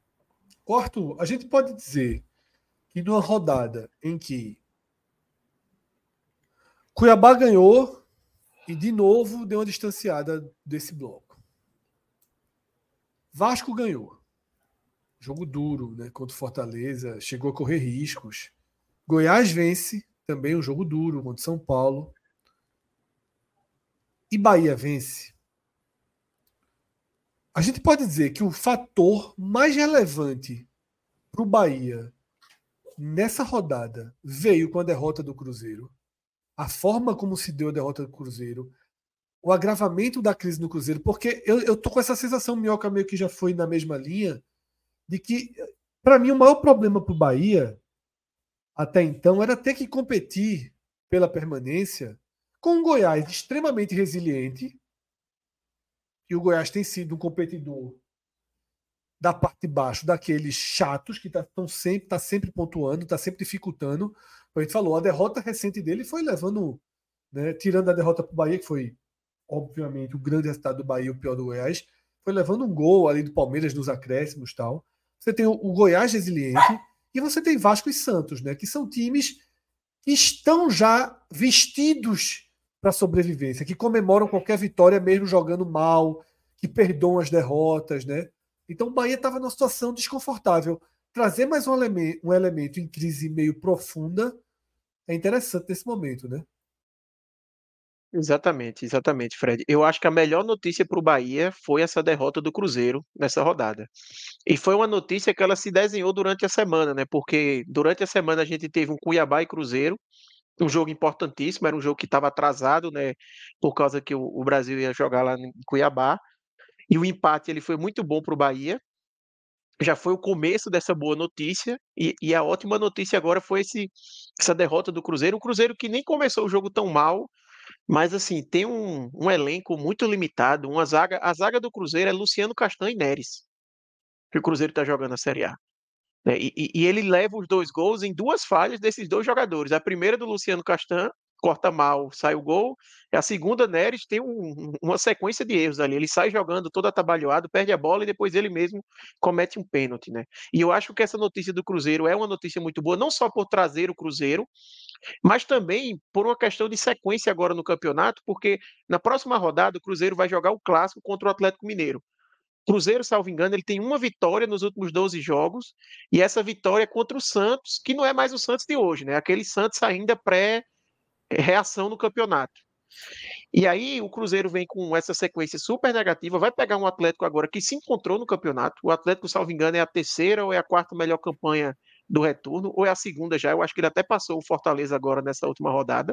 É um time que, mesmo sem tá mostrando um futebol vistoso, vem vencendo, né? O Filipão conseguiu colocar o seu futebol ali em prática, e aí imagina o impacto que uma derrota no clássico, que nesse momento parece ser o resultado mais provável, óbvio que é clássico, a gente sabe que as coisas se igualam um pouco, mas imagina o impacto para o Cruzeiro que seria ele seguir nessa sequência negativa, perdendo um clássico e por que, que eu digo que é tão importante? Porque a próxima rodada do Cruzeiro é justamente contra o Bahia. Exatamente. Então o Bahia pode enfrentar um Cruzeiro depois completamente em frangalhos, assim, e se aproveitar disso para abrir uma, uma, boa distância. Então, acho que a melhor notícia para o Bahia foi essa, essa, essa derrota do Cruzeiro. Eu acho que o Santos é uma boa notícia também o Santos ter perdido, mas eu não acho que é tanto quanto o Cruzeiro, porque o Santos ele vem reagindo no campeonato. Até nessa partida o Santos também não fez uma, uma partida ruim teve muitas chances, perdeu muito gol. É, o, o Cleiton também fez boas defesas. E eu acho que o Santos ali, ele, ele tem também uma tabela agora para frente, salvo engano, com três confrontos diretos, assim, de times que estão nessa briga lá embaixo. Né? Ele pega Inter, eu acho que depois ele pega o Coritiba e depois o Corinthians, né? Então ele não tem uma tabela de imediato tão ruim, o Santos, e é uma equipe que vem mostrando um futebol de reação, né? Diferente do Cruzeiro. Do Santos, a gente pode dizer que é uma derrota no meio de uma reação. Do Cruzeiro, é uma derrota seguindo o caminho natural dele. E eu, eu destaco também uma notícia ruim, por outro lado, para o Bahia, que eu acho que foi a vitória do Cuiabá. Essa foi uma notícia bem ruim, porque, como eu falei, teve esse jogo ali que aconteceu durante a data FIFA, Cuiabá e Cruzeiro. Foi muito bom ter tido um empate, porque você mantém os dois ali próximos, mas essa vitória do Cuiabá fora de casa, com o Coritiba que parecia estar tá dando uma reagida, e eu até comentei na última vez que eu participei aqui no, no Real X da Série A, que essa reação do Coritiba era boa, porque o Coritiba ia enfrentar justamente essas equipes. O Coritiba ia enfrentar Cuiabá, o Coritiba já já vai enfrentar o Santos. Então, ter um, Cuiabá, um Coritiba, perdão, iludido, era bom para tirar pontos dessas equipes. Mas aí o Cuiabá vai lá, ganha com extrema facilidade até do Coritiba, e aí fica difícil você imaginar que o Cuiabá ainda está inserido nessa briga. Né? Então, realmente é uma equipe que era importante para o Bahia ter na disputa ali e que acabou se distanciando um pouco. E um aspecto positivo dessa vitória do Bahia, que vale destacar, é ele ter deixado o Inter também nessa confusão. Se o Bahia perde esse jogo, além de o Bahia ter se afundado muito por, por causa de todos os resultados Aí, da, da tabela. Estaria numa situação. E ainda perderia o Inter de vista. Sem desespero, é. Por, por, mais que o Inter a gente saiba que pô, tem um elenco mais qualificado, mas sim, a gente já viu também acontecer de equipes terem elencos mais qualificados e ficarem nessa de que uma hora vai distanciar, uma hora vai distanciar e Porrada né? Libertadores, né? já, já rebaixou muita gente. Exatamente, exatamente. Analisando aqui a tabela próxima do Bahia, eu diria que eu sublinharia de forma bem forte a necessidade de vencer o Fortaleza nesse sábado. Tá? De forma bem, bem forte. Minhoca, que Fortaleza vai para Salvador? Foi para Salvador, já está em Salvador. Né? É, chegou hoje em Salvador, final da tarde, começo da noite. Mas deve ser o Fortaleza, possivelmente, que quase todo completo que deve enfrentar a LDU no próximo sábado. Isso pode ser uma ideia de um jogo mais complicado para o Bahia? Não, não sei se necessariamente, sabe? Porque isso pode gerar um certo zelo dos jogadores, de certas disputas. Né? O Marinho, por exemplo, o Marinho que teve uma lesão no jogo de ida do Corinthians, ele não jogou o jogo da volta e ele queria muito ter jogado. Né? Ele entrou no jogo passado contra o Vasco nos minutos finais. Então, não sei se entra como titular. Então, a ideia é que o Voivoda coloque de fato o time já para ganhar ritmo, o time que vai entrar em campo contra a LDU uma semana antes, ou seja, amanhã, sábado, ou hoje, né? Como já passou da meia-noite aqui, na, a gente está fazendo a live, e dê realmente a segurada no elenco no jogo contra o Botafogo na terça-feira. Então, esse deve ser o Fortaleza que o Bahia deve enfrentar. Mesmo, mesmo que fosse a equipe reserva do Fortaleza, o Bahia eu acho que não teria tranquilidade. A gente viu, por exemplo, no jogo contra o Grêmio. Isso, Fortaleza é. Grêmio.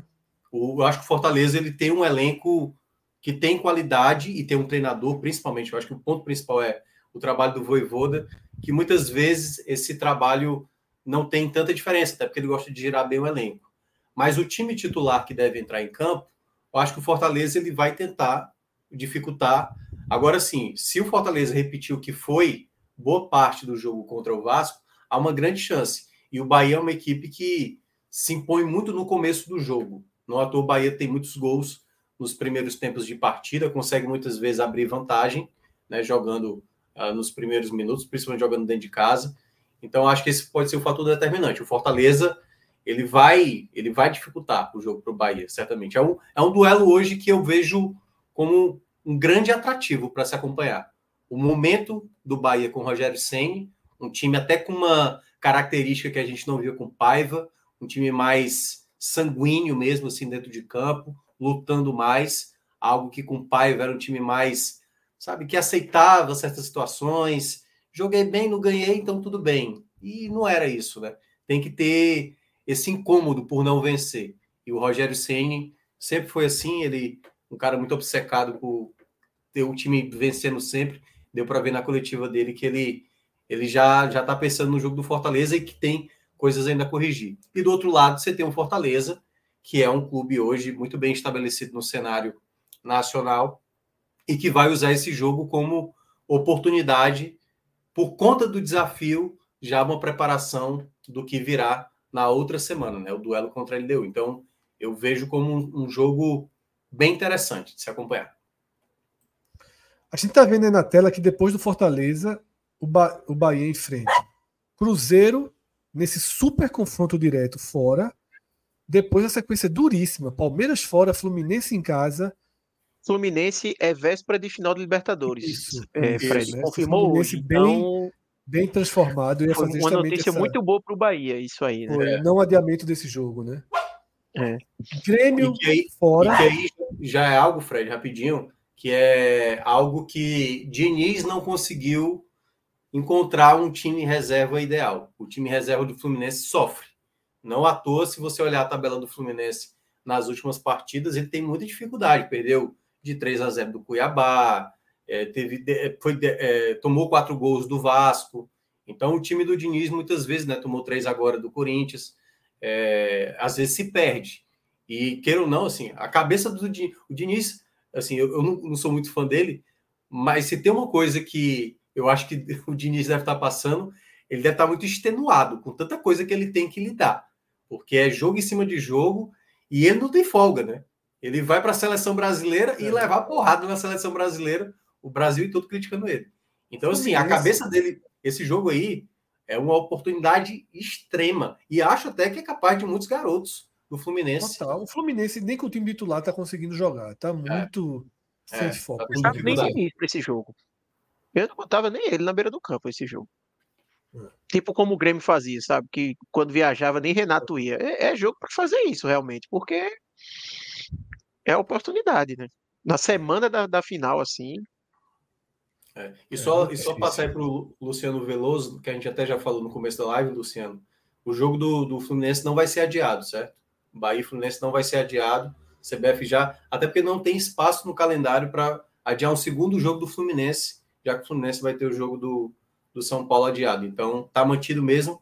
Terça-feira, que o dia agora não estou lembrado, mas é a terça-feira que antecede a final da Libertadores, terá Bahia e Fluminense na Arena Fonte Nova.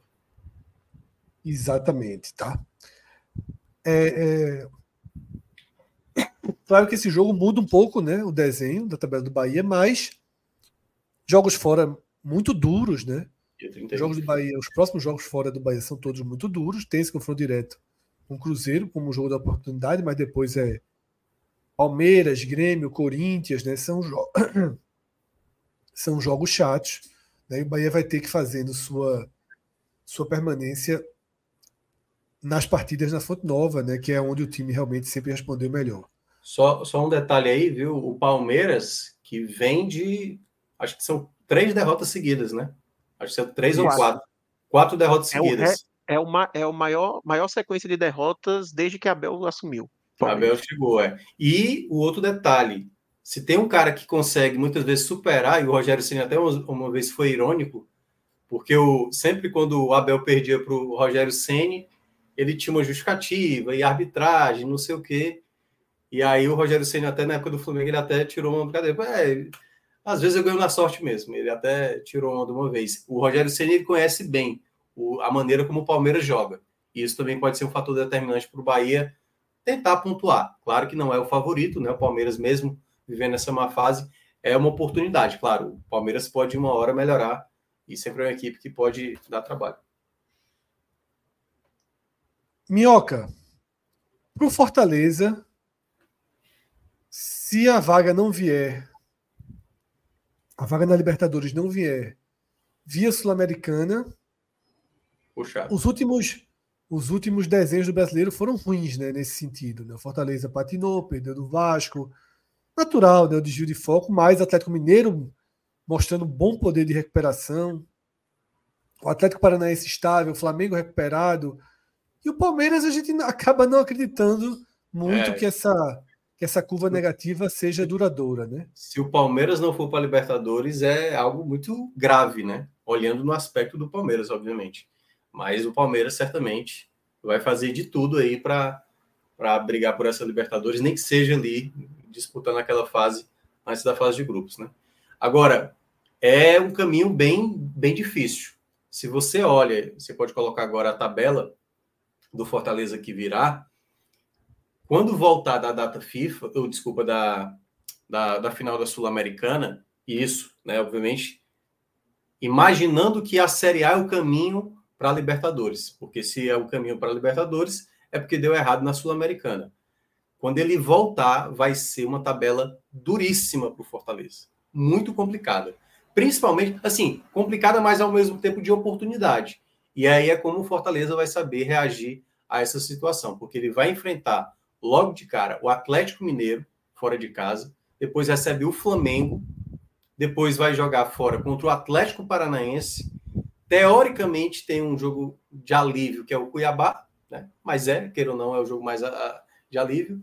Depois recebe o Palmeiras e depois joga fora contra o Bragantino. Então, esse bloco 6, que é a única coisa que pode ter aí no meio é possivelmente o jogo do Cruzeiro. O jogo do Cruzeiro, que vai, vai é, foi, ainda não tem data, pode ser que entre nesse bloco 6 aí, dessa disputa, até porque o jogo do Atlético vai para o bloco 5 agora, né?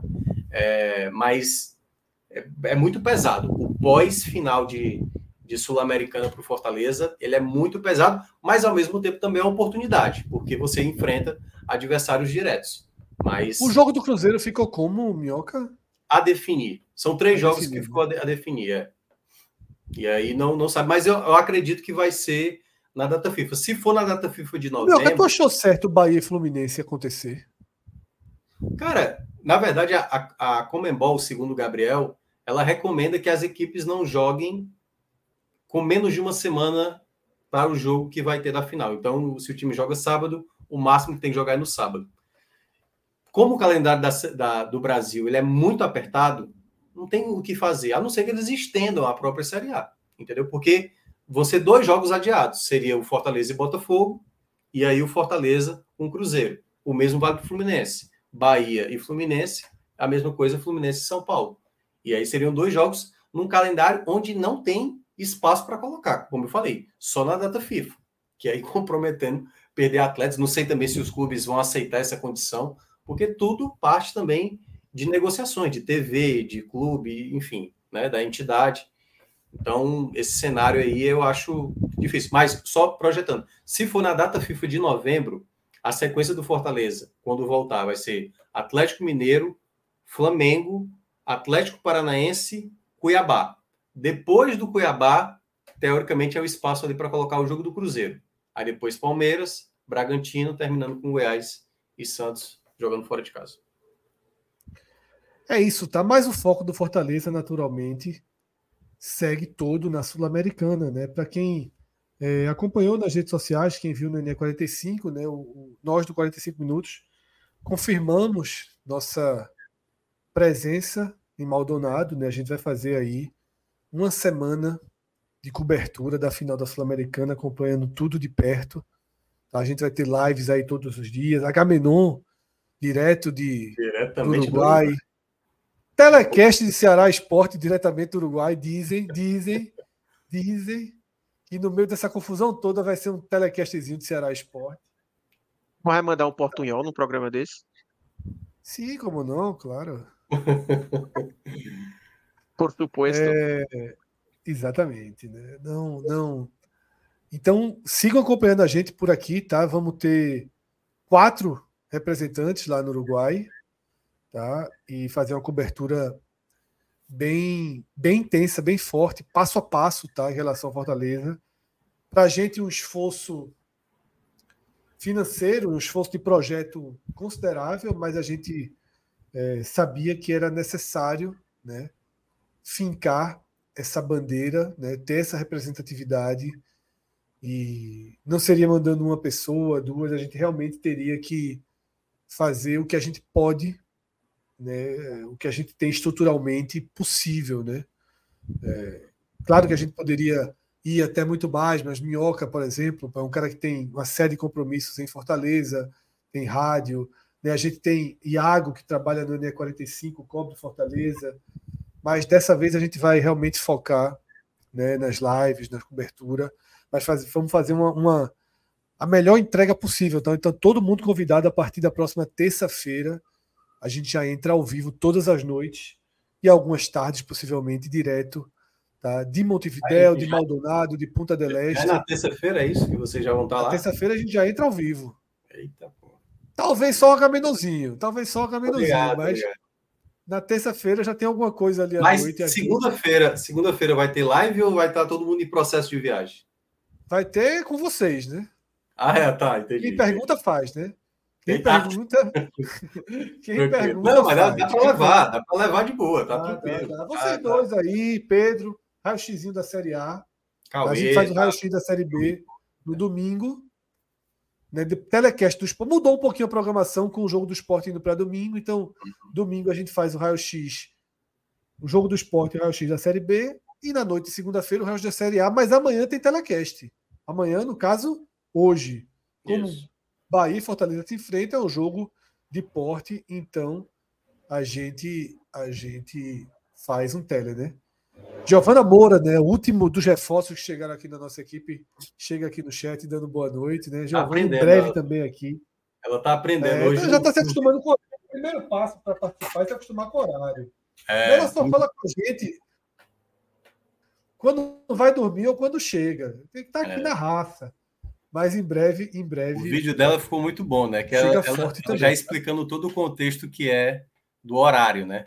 Ela até já, já pegou isso, a isso. vibe aí. Já está incorporando, já está entendendo como é que funciona. Isso. Tá? Essa live era ontem, ficou para hoje, mas é, assim vamos seguindo, tá? Mas, pô, é, de novo agradeço, né? chegamos a ter mais de 800 pessoas aqui simultâneas. Pedrão, é, como eu falei, ia ser um raio-x da Série A Pocket. A gente não vai se debruçar, não vai mergulhar em algo que daqui a 16 horas Daqui a 15 horas, 10 minutos já vai ter gente jogando. Tá? Veja só. Veja só, informações importantes chegando. Aniversário de Giovana. É hoje?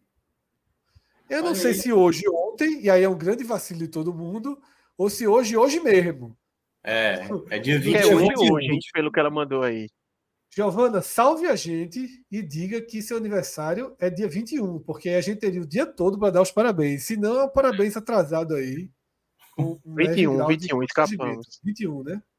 21. Então, se é dia 21, estamos sendo não o primeiro, nem o segundo, nem o terceiro, certamente. Se ela está acordada, mais gente já deu os parabéns.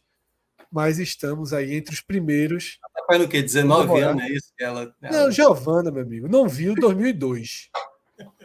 Não viu a Copa do Mundo de 2002. Ela disse que mal lembra do 7x1, pô. Uma pessoa que não lembra do 7x1 ah, então, é... Essa daí, quando eu vi no H-Menon, foi, foi pesado. Foi pesado. É melhor não, não a gente vai ter que fazer. É, a gente vai ter que fazer o próximo Fire, o Fire Games. A gente vai ter que fazer Giovana contra o Mundo.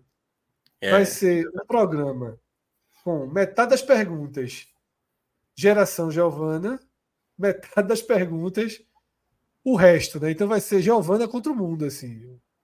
O ou, então, ou então a gente pode botar a New Generation aí. Exatamente, acho que esse é o caminho, viu, Mioca? E, e, e colocar, e, é, e, colocar várias perguntas antigas, assim, sobre programas. Então, mas sobre... novas também, novas é. também. É, eu sei. Não, porque ah, pode entendi, ser o contrário, tá entendeu? Fazer complicado só com, a, só com a. Por exemplo, a, a, dica, a dica, a dica que eu, que eu, que eu colocaria para você. Todas as perguntas. Fazia dois times. A galera old school e a galera Sim. nova gera, geração. Todas as perguntas. É, todas as perguntas para a nova geração poderiam ser feitas com assuntos da velha geração. Vai e ser aí... isso, Jovem. Ah, Vai ser top. isso, a ideia é essa. Tá, tá marcado aí em breve geração esse Fire Pacini. Games. Geração Passini, né? Geração Passini. O time é Pedro Maranhão, a turma do NE45, Passini. É. Passini está quase na transição. Tem a turma da transição, né? É, Gabriel não Amaral. Nada. Toda vez que ele vai disputar é. o Fire Game, não viu um desenho sequer, pô. Gabriel Amaral é. Não, Gabriel, Gabriel, viveu, né? Gabriel viveu. Gabriel viveu. É. A gente pode fazer até Mas três. Mas geração sem infância. É. mais 40 ou ao redor de 40, mais 38. Tu tem quantos anos, Minhoca? Eu tô com 39. Pronto, mais 38 para Minhoca poder jogar no time que lhe pertence moralmente e intelectualmente. Então ele vai pro mais 38, 39. Arthur tem quantos anos? Arthur 28. é meio do caminho, né? Quanto, 20 quanto? 28. É, então, o mais 28. E aí o, o, o sub. O sub-22, né? O sub-22 ali é bronca mesmo. E Pacini, que não é sub-22, mas mais integra em comportamento e afins. Cara, os comentários no chat estão maravilhosos. Nunca vi uma nota de um real. Essa galera. É foda. Nunca vi uma nota de um real. É, Você que viu é mentira. O, o Álvaro foi mais maldoso, Arthur. Não sei se você viu a mensagem dele ali. Ele botou assim: nem conhece um time tricolor em Recife. Não, você, você tá falando isso, mas naquele Agamenon eu apanhei de graça por culpa sua que jogou o Santa Cruz na roda sem necessidade. É. Não, mas gerou o melhor meme possível, pô, pro, pro Cássio. O Cássio Foi submarino. O, o, submarino, né? O é, submarino de Cássio. Mas parabéns Pedrão, aí vamos... pra, pra, pra Giovana, né? Parabéns. Parabéns, tudo de bom. aniversário. Que seja um ano de muita saúde, né? E eu passei a, basicamente, só desejar saúde nos aniversários. O é, resto, é, saúde. uma é, menina jovem, competente, lutadora, inteligente como Giovana, tendo saúde, o resto ela busca, né? Como está buscando aí no início. O resto é aprender a, a lidar, porque não Exatamente, tem o que, o que fazer. Né? Resiliência em alguns momentos, né? Paciência, coragem em outros momentos. E assim vai se construindo, né? A carreira, a vida profissional, a vida pessoal, tudo vai vai se alinhando. Mas é isso, Giovana, muita saúde né, para você, para todo mundo que você ama, que te cerca, que seja um grande ano. Né? Agora aqui com a gente, vai ser pelo menos um ano animado, isso não há dúvidas, tá? Caramba, o Pedro tá dizendo aqui que o Alan, que tá aqui na nossa técnica, ele é um homem é 2004, pô. Não pode não, pô. É Caramba. Vai pro time, vai, vai, pro, vai pro New Generation. Cara, Em 2014, esse menino tinha 10 anos, pô. Era Vai um, ser um grande, das, olha só. é uma das crianças que chorou. programa, meu. Minhoca, vê só, o quadril das fotos. O quadril das fotos. Só com tipo. É, hit. Sim, Hit. Porra, eu- jamais Giovana conseguiria não tem a responder. ideia. é Sabe, sabe, nem foto onde- sabe nem de onde vem, Hit. Só que se a gente colocar Gustavo Mioto, É, A não, turma aí sabe a 38 sete também list não- toda. a Sabe a turma mais list 38 também não acerta, não, tá? A Não. turma Botar mais tocado no 38 Spotify, aí complicou é, também. total, Pra... total, Eu não sei, total. não. É, marcar. essa galera todo dia você não tem nem por onde vai. não. Não. Veja só. JP colocou uma, cami- uma foto e uma camisa de Matuei no nosso grupo. Tá, encontrei vendendo. JP sabe que Matuê, para o podcast 45 Minutos, é um personagem cômico, né? Sim, sim. Porque é algo que a gente não sabia quem era, achava que era uma banda, tal, é uma pessoa, é ao contrário, né? É uma pessoa, enfim.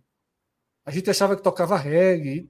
Tivemos algumas alguns percalços aí até descobrir quem é Matuê. E Giovanna achou que ele estava colocando a camisa ali. Porra, que linda a camisa, eu quero, tá vendendo onde? Então você vê aí que esse desafio de gerações. Giovana, foda. não falei mal do Tô, por favor. Aí é que tá, a gente já falou em outras. Não, não foi nem falou mal, né? Nem a, gente, falou mal, é. a gente falou com total desconhecimento né, do repertório de Exatamente, que é a nossa maior especialidade, veja só. Isso, exatamente. Comentar futebol é a nossa segunda especialidade. É. A nossa especialidade número um é comentar com Coisas total não sabe. desconhecimento sobre coisas que aparecem em nossa frente. Assim. Isso é uma das grandes coragens do 45 minutos. Por falar em total desconhecimento para fazer alguma coisa, Pedro, joga na tela aí o Bet Nacional, que nós também não somos muito fortes. Ah, ganhamos, viu? ganhamos, ganhamos. bastante. Ganhamos, Ganhamos bastante. nas apostas aí. Ganhamos aposto bastante. Fizemos uma. é, Deveríamos ter feito uma dupla, mas com medo a gente separou. A gente foi Flamengo e Olha o Atlético dinheiro Goianiense. reaparecendo ali em cima. É. E a gente ganhou uma sequência. Não sei se vocês chegaram a corrigir no último programa, mas a gente vem na sequência boa, tá? Vamos botar o histórico aí. Aí, ó. Resolvido. Ó, lembrando, vai nessas pendentes aí. né, Nessas pendentes aí tem um Vitória campeão, né? E o Botafogo O também. Botafogo. E o Botafogo Tem o campeão. Sport. Tem o Fluminense campeão de quê ali? Da Liberta? Essa aí é nova, hein? 8 do 10. É, na Liberta. É, é, da Liberta. Mas foi recente, foi recente. Vamos lá. Sobe aí pra gente ver o que tá pendente. Não, O não tá pergunte quem foi que apostou, não, que é capaz de ter sido você e você não tá lembrando. É, Fluminense foi eu não. Eu lembro, acho que foi Cássio. Atlético Goianiense. Pouquinho retorno, mas vitória, conseguimos. Flamengo vencendo o Cruzeiro, bom retorno, tá? Bom, boa aposta, viu, Minhoca? Tava, tava vocês, boa né? odds. Uma boa odds. Aí, pô, a estreia do Tite, a cartazinha de segurança do Flamengo. Essa maldade do esporte, quem foi, por favor? Fácil. Eu acho que Programa foi de domingo que a Aí gente foi foi, aquela foi, derrota, foi aquelas derrotas, foi? Não foi o Acho que. Foi o É, impacto foi, foi, foi, foi, foi, Aí, foi, Cássio- foi. A onça brava que quase volta. É, né? ele tinha Foi até colocado aniversário Souza. dele. Foi, foi. Dia 15 foi, ó. Diego Souza tinha Eu apostado. disse, eu disse para apostar no primeiro gol do jogo ser do Juventude. Não quiseram Ó, tá seguir. faltando aposta aí, viu, resolvida, porque a gente ganhou uma aposta. Sobe aí. A gente ganhou Tem uma aí das aposta que, seleções. que Atos fez. Azerbaijão, a gente apostou contra. Mas eu acho que a gente fez dupla, não foi, não? Não, aí Cazaquistão tá aí, ó. Retorno forte Ah, para tá aí, Atos. tá aí, tá aí. É, foi, foi, foi. Cazaquistão. Essa aí, Atos foi o. 26. o, o- é, Atos foi o, o, o, O escolhido lá né, do, do, do chat. Porque a gente tá com essa promoção. Quem tá no chat agora é o seguinte: quem tá no chat e tem uma conta no Bet Nacional com o nosso código, tá? Pode sugerir aí uma aposta, a gente faz a aposta, a gente escolhe a aposta, e se vencer, e se vencer, a gente dá 50% do lucro direto no Pix, tá? Para quem der essa sugestão. Vamos ver os jogos desse sábado. Embora. Vamos ver começar com Série A. Série A aí. Bahia e Fortaleza, jogo duríssimo de apostar. Cuiabá e Goiás. São Paulo e Grêmio. também. Botafogo e Atlético Paranaense. É, meu amigo, é difícil. Difícil. Só jogo duro aí. O Grêmio, o, Grêmio, o, Grêmio, o Grêmio vem bem mal, assim, de todas as equipes aí, a que eu tenho menos confiança hoje é no Grêmio. O Grêmio vem, vem no, no baixo. Série B, Botafogo e Novo Horizontino, CRB e Criciúma e Juventude e Londrina. Juventude é a aposta mais tranquila. Bom, né? É, 1.61. É, é. Honesto. Vamos aí, cenzinho nesse Juventude e tentar ganhar esses 60 reais aí. Nessa colheita do Juventude, afinal, dos termos usados. É, essa é uma colheita que, nossa, o Londrina dá muita possibilidade quando joga fora de casa. Dentro de casa ainda dá um trabalho, mas fora de casa. Pessoal do chat sugerindo, tá? Vou, lá, vou ler algumas coisas para a gente escolher, tá? Algumas coisas que o chat já mandou. Fernandes, ambos marcam para Bahia e Fortaleza, é uma boa aposta. É uma boa aposta. Hum. João Paulo Andrade, Bahia vence. Tá? Helder foi direto no 1x0 Bahia. Samuel Lima, Cuiabá. Tá? Luciano Veloso, Bahia perde. Gabriel Fad. Alguém manda para eles aí. Novo Horizontino mais um e meio. Luiz Henrique Guedes, Lucas Henrique Guedes meteu uma tripla do, do City, do United e do Real Sociedade. Tá? Samuel Lima sugere uma duplinha ali, Cuiabá e Juventude. Eu não iria no Cuiabá, não. Eu acho que o Goiás tem potencial de chatear esse jogo. Esse tá? jogo, para mim, se fosse para apostar algo, era que vai ter poucos gols. É, ou o Goiás, viu, que tá pagando muito bem uma vitória fora do Goiás aí. Ó, pegando informações que eu faço para pegar a visão, o Goiás teve em 12 dos últimos 13 jogos que disputou na Série A menos de 3 gols em suas partidas.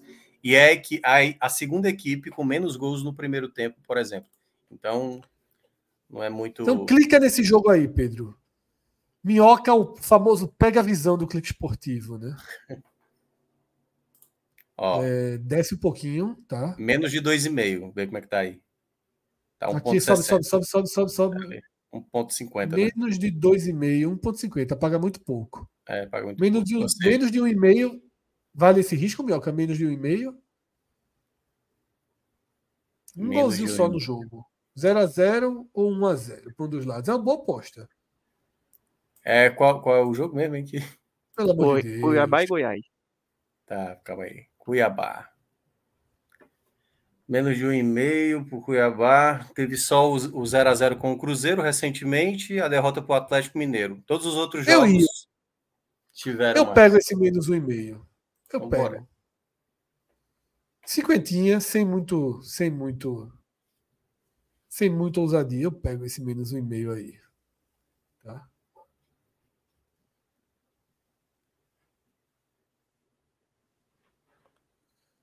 Torcer aí por 1x0 de alguém. Fernando está dizendo que é loucura, viu? Que os últimos dois jogos do Goiás. Do é, do pois Goiás, é, mas é, é, o feeling de, de Fred. Mas aí. eu acho, eu acho. Eu acho que é um jogo, inclusive, que os clubes vão jogar Vamos com certo arrojado. cuidado e tal. É o tipo do jogo que o Goiás funciona bem.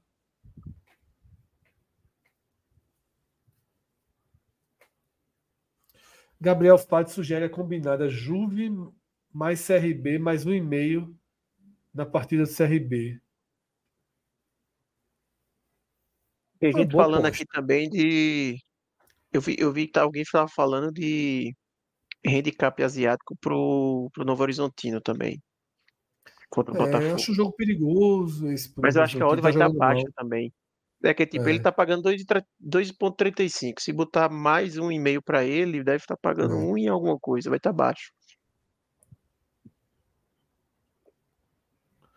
Vamos nessa que o Fernando sugeriu aqui. Esse Liverpool esse Criciúma aí não é, não é, é, é, é, complicado? Eu acho que o CRB não desistiu ainda não. Não, eu sei, eu, eu sei que não. Eu só não sei se. se Vamos fazer Fernandes aí? Trintinha. Ei, esse, esse Brighton aí eu acho que tá bem, viu? Calma aí, calma aí, calma aí, calma aí. Calma aí. Pô, mas o City em casa, pô. Eu sei, pô, mas eu acho que o City até não tá vindo num bom momento, não, viu? Não, mas tá liberado. Aqui. Tá liberado, tá liberado. Pelo amor Ó, de o City vem de duas derrotas. É hora da recuperação. Cara, Quarentinha é... aí. Enfim. Ou vamos cauteloso, ou vamos 30.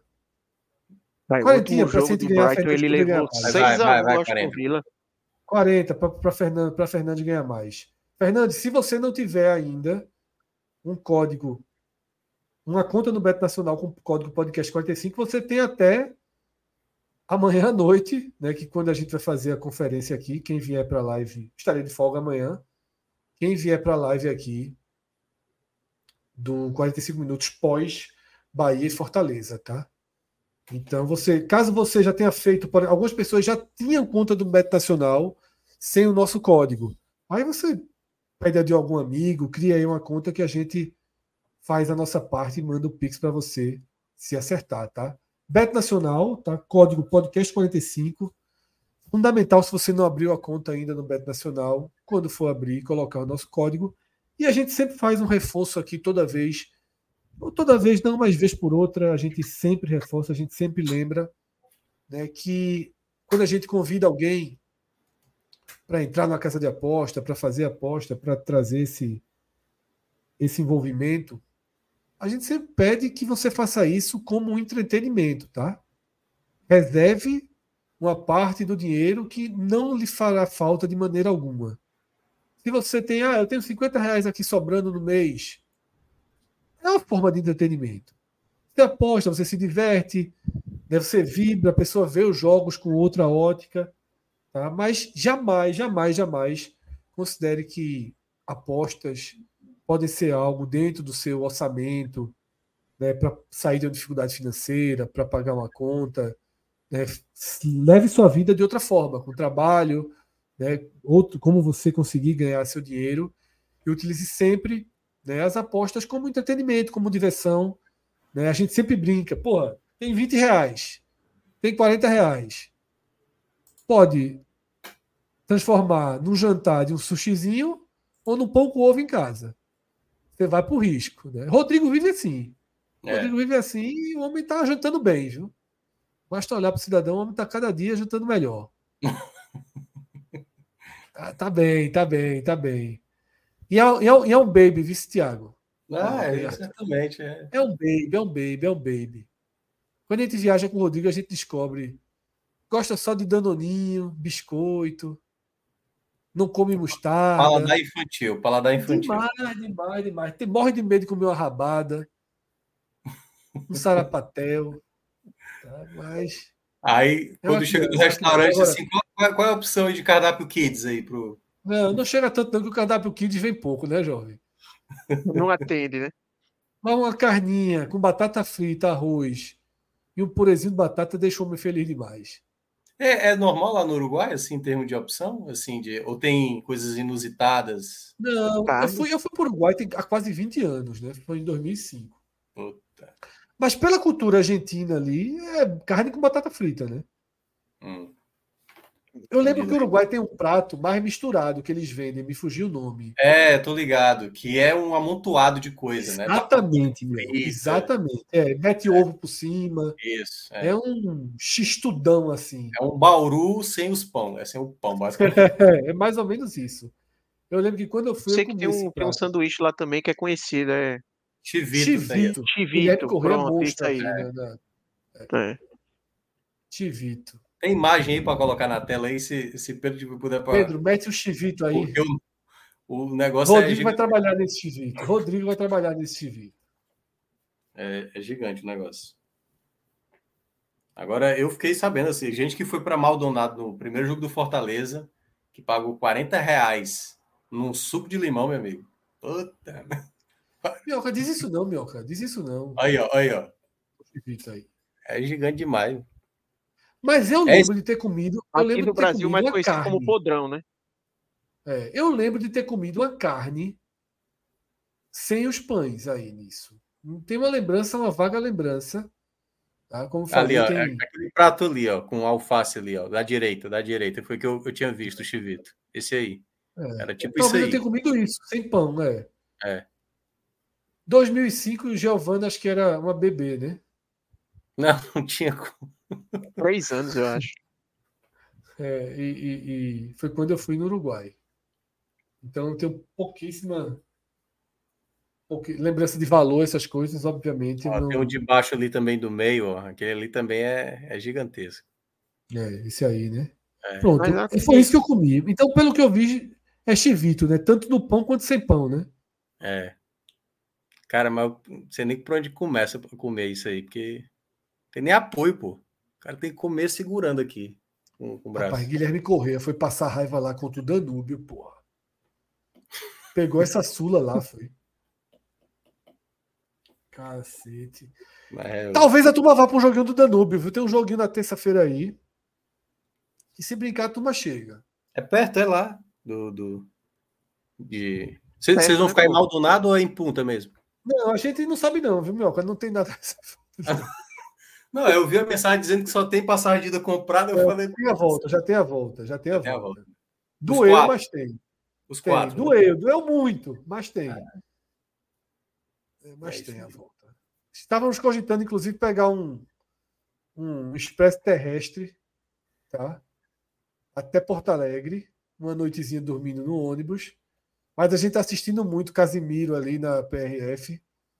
E Rodrigo, depois do, do histórico que ele tem de idas para o Paraguai, a gente achou que não era muito seguro, não. Não, é uma boa oportunidade para caso terminar. Cangaço novo. os É, filmes total. que ainda tá pendente aí, assistir, entendeu? Não, eu vou até fazer isso. Eu vou até fazer isso, baixar aí a segunda temporada do Urso para assistir na, é.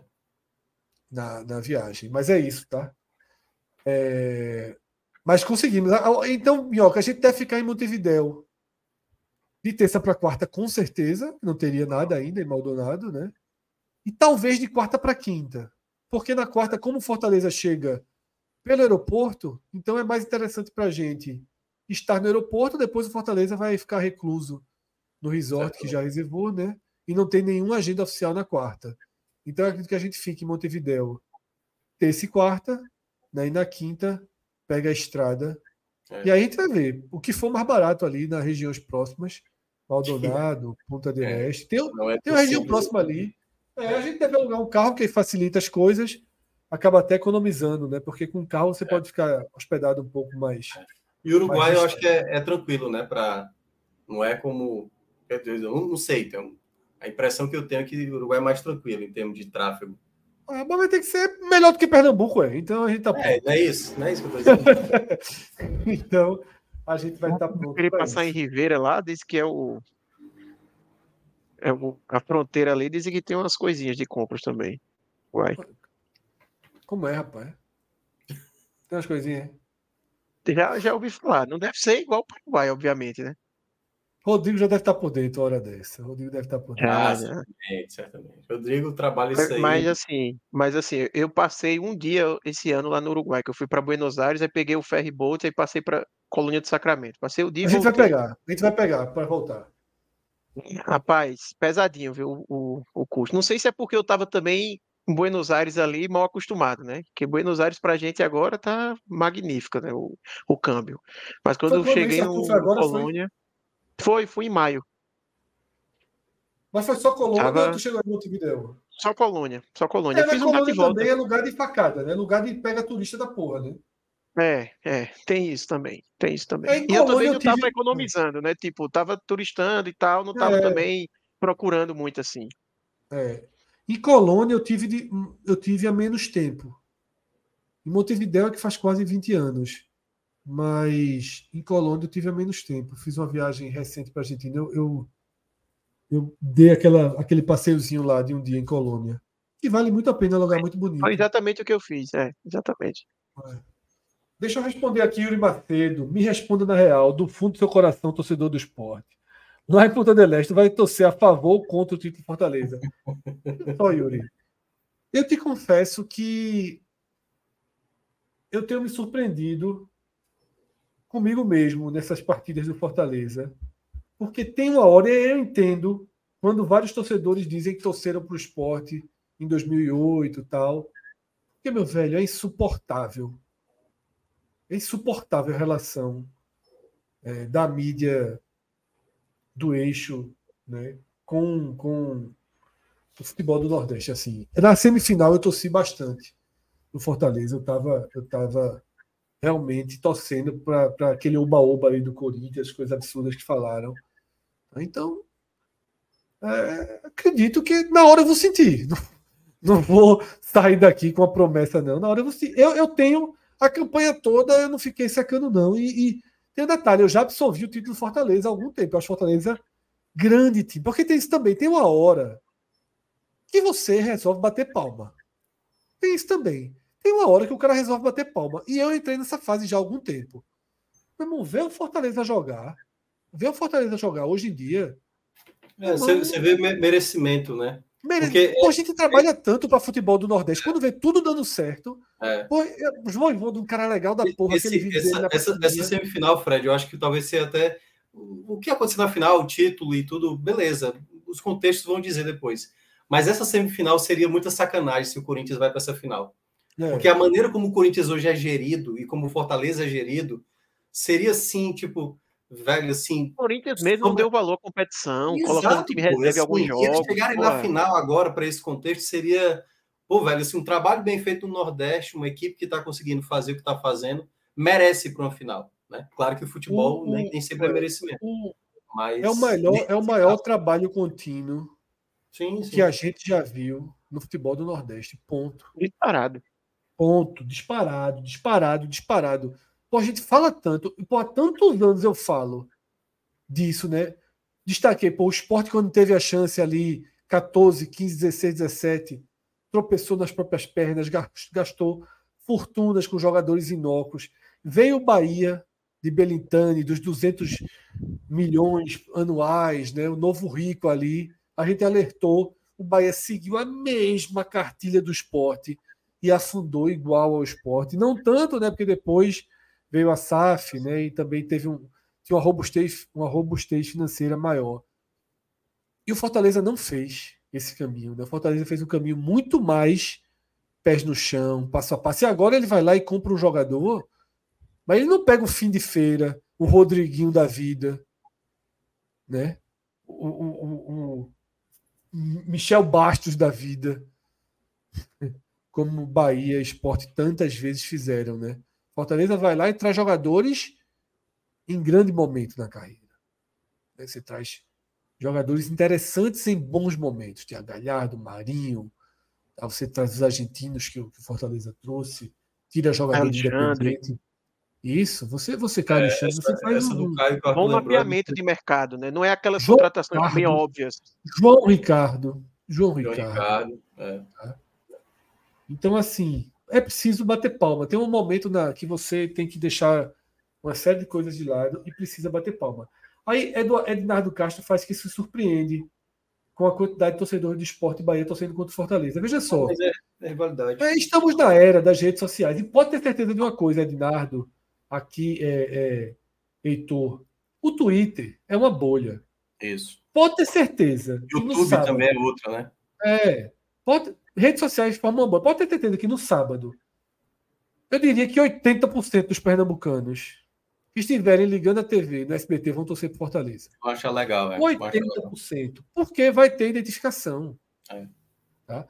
Cássio sempre lembra quando o Bahia foi campeão brasileiro de 88. A manchete do Jornal do Ceará foi Nordeste campeão brasileiro. É. As redes sociais. Eu lembro 2008 é, também, Fred, é que a, muita gente torceu para o esporte. Muita, aqui, muita, muita, Muitos muita. amigos torceram para o esporte. É. Se fosse em 2018, muito menos teria torcido por conta Certamente. do Twitter, de rede social, de injeção de saco e tal. Mas é aproxima isso. as, as rivalidades regionais, né? Porque antigamente é. você não, não acontecia uma rivalidade torcedor esporte isso, Fortaleza, isso. até porque eles nem se encontravam para discutir futebol, é, basicamente. Hoje eles se encontram. É. E eu digo também para ele que veja isso também como um sinal de, de respeito e valorização do Fortaleza. Quando o Fortaleza estava na Série C, por exemplo, ali, eu tenho certeza que basicamente todo mundo, tirando a rivalidade ali todo com o Ceará, torcia a favor. É. E tem alguém torcendo contra agora, é porque o Fortaleza incomoda também. Claro. O Fortaleza está chegando no cangote do, dos times Não. ali. O Fortaleza está. É. Todo mundo está sentindo também. então, vejo isso também como sinal de respeito. Eu, ve, eu vejo torcedores do Fortaleza hoje incomodados com o acesso do Vitória, por exemplo. Porque, teoricamente, o Vitória seria o passo onde o, o, o Fortaleza estaria brigando, né? Nessa... Olha só, o Vitória é talvez o mais, mais, seria o mais interessante, mas é só. Essa história que a gente faz de G7 é muito importante aqui no YouTube, no Twitter. Sim. Eu tô vendo, quando sai daqui, ela perde um pouquinho a. a, a... E quando sai daqui, o torcedor do esporte só torce contra Santinaldo. Tá ligado? Quando sai Sim. daqui, não lembra que o Bahia é rival. Agora, pra galera, 20 e poucos anos, 30 anos ali, rede social, Bahia é rival do esporte acima de Náutico que Santa. Sim. Certamente. Porque compete mais contra o esporte do que o Náutico e o Santa. É. Tá, o Fortaleza está se tornando um rival. Fortaleza e Bahia estão trocando farpas há anos, pô. É, o Fortaleza rebaixou o Bahia, meteu aquele 4 a 0 tudo. Então, assim, porra, o cara cria raiva. Você está se é. encontrando, está se enfrentando, pô. Tudo que aconteceu na final Fortaleza Esporte. Tá? Os duelos Ceará e Bahia. Né? Foram duelos grandes ali, teve uma sequência de duelos, duas o esporte recentemente contra o Fortaleza, contra o Ceará. É. Isso vai gerando. As rivalidades vão ficando mais fortes. Tá, vão Sim. ficando mais fortes. O fortalecimento da Copa do Nordeste né? é muito importante também para isso. isso.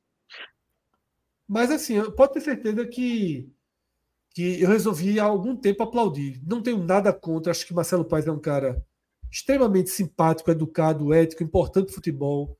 Voivô da mesma coisa. Se fosse Rogério Ceni, é chatinho, enjoadinho. É. Mas, porra, Voivoda, um cara, gente da melhor qualidade, é. porra, gente boa, trabalhador, quebrou todos os paradigmas, disse não a Deus e o mundo para valorizar o futebol do Nordeste. Continuou, continuou. continuou. É. Você torcer é. desse se fuder na final, deixa pra lá.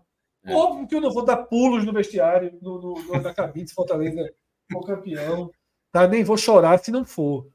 Mas é, é, é tenho absoluto respeito, absoluto Sim. respeito e admiração tá? pela, pela campanha pelo momento Fortaleza.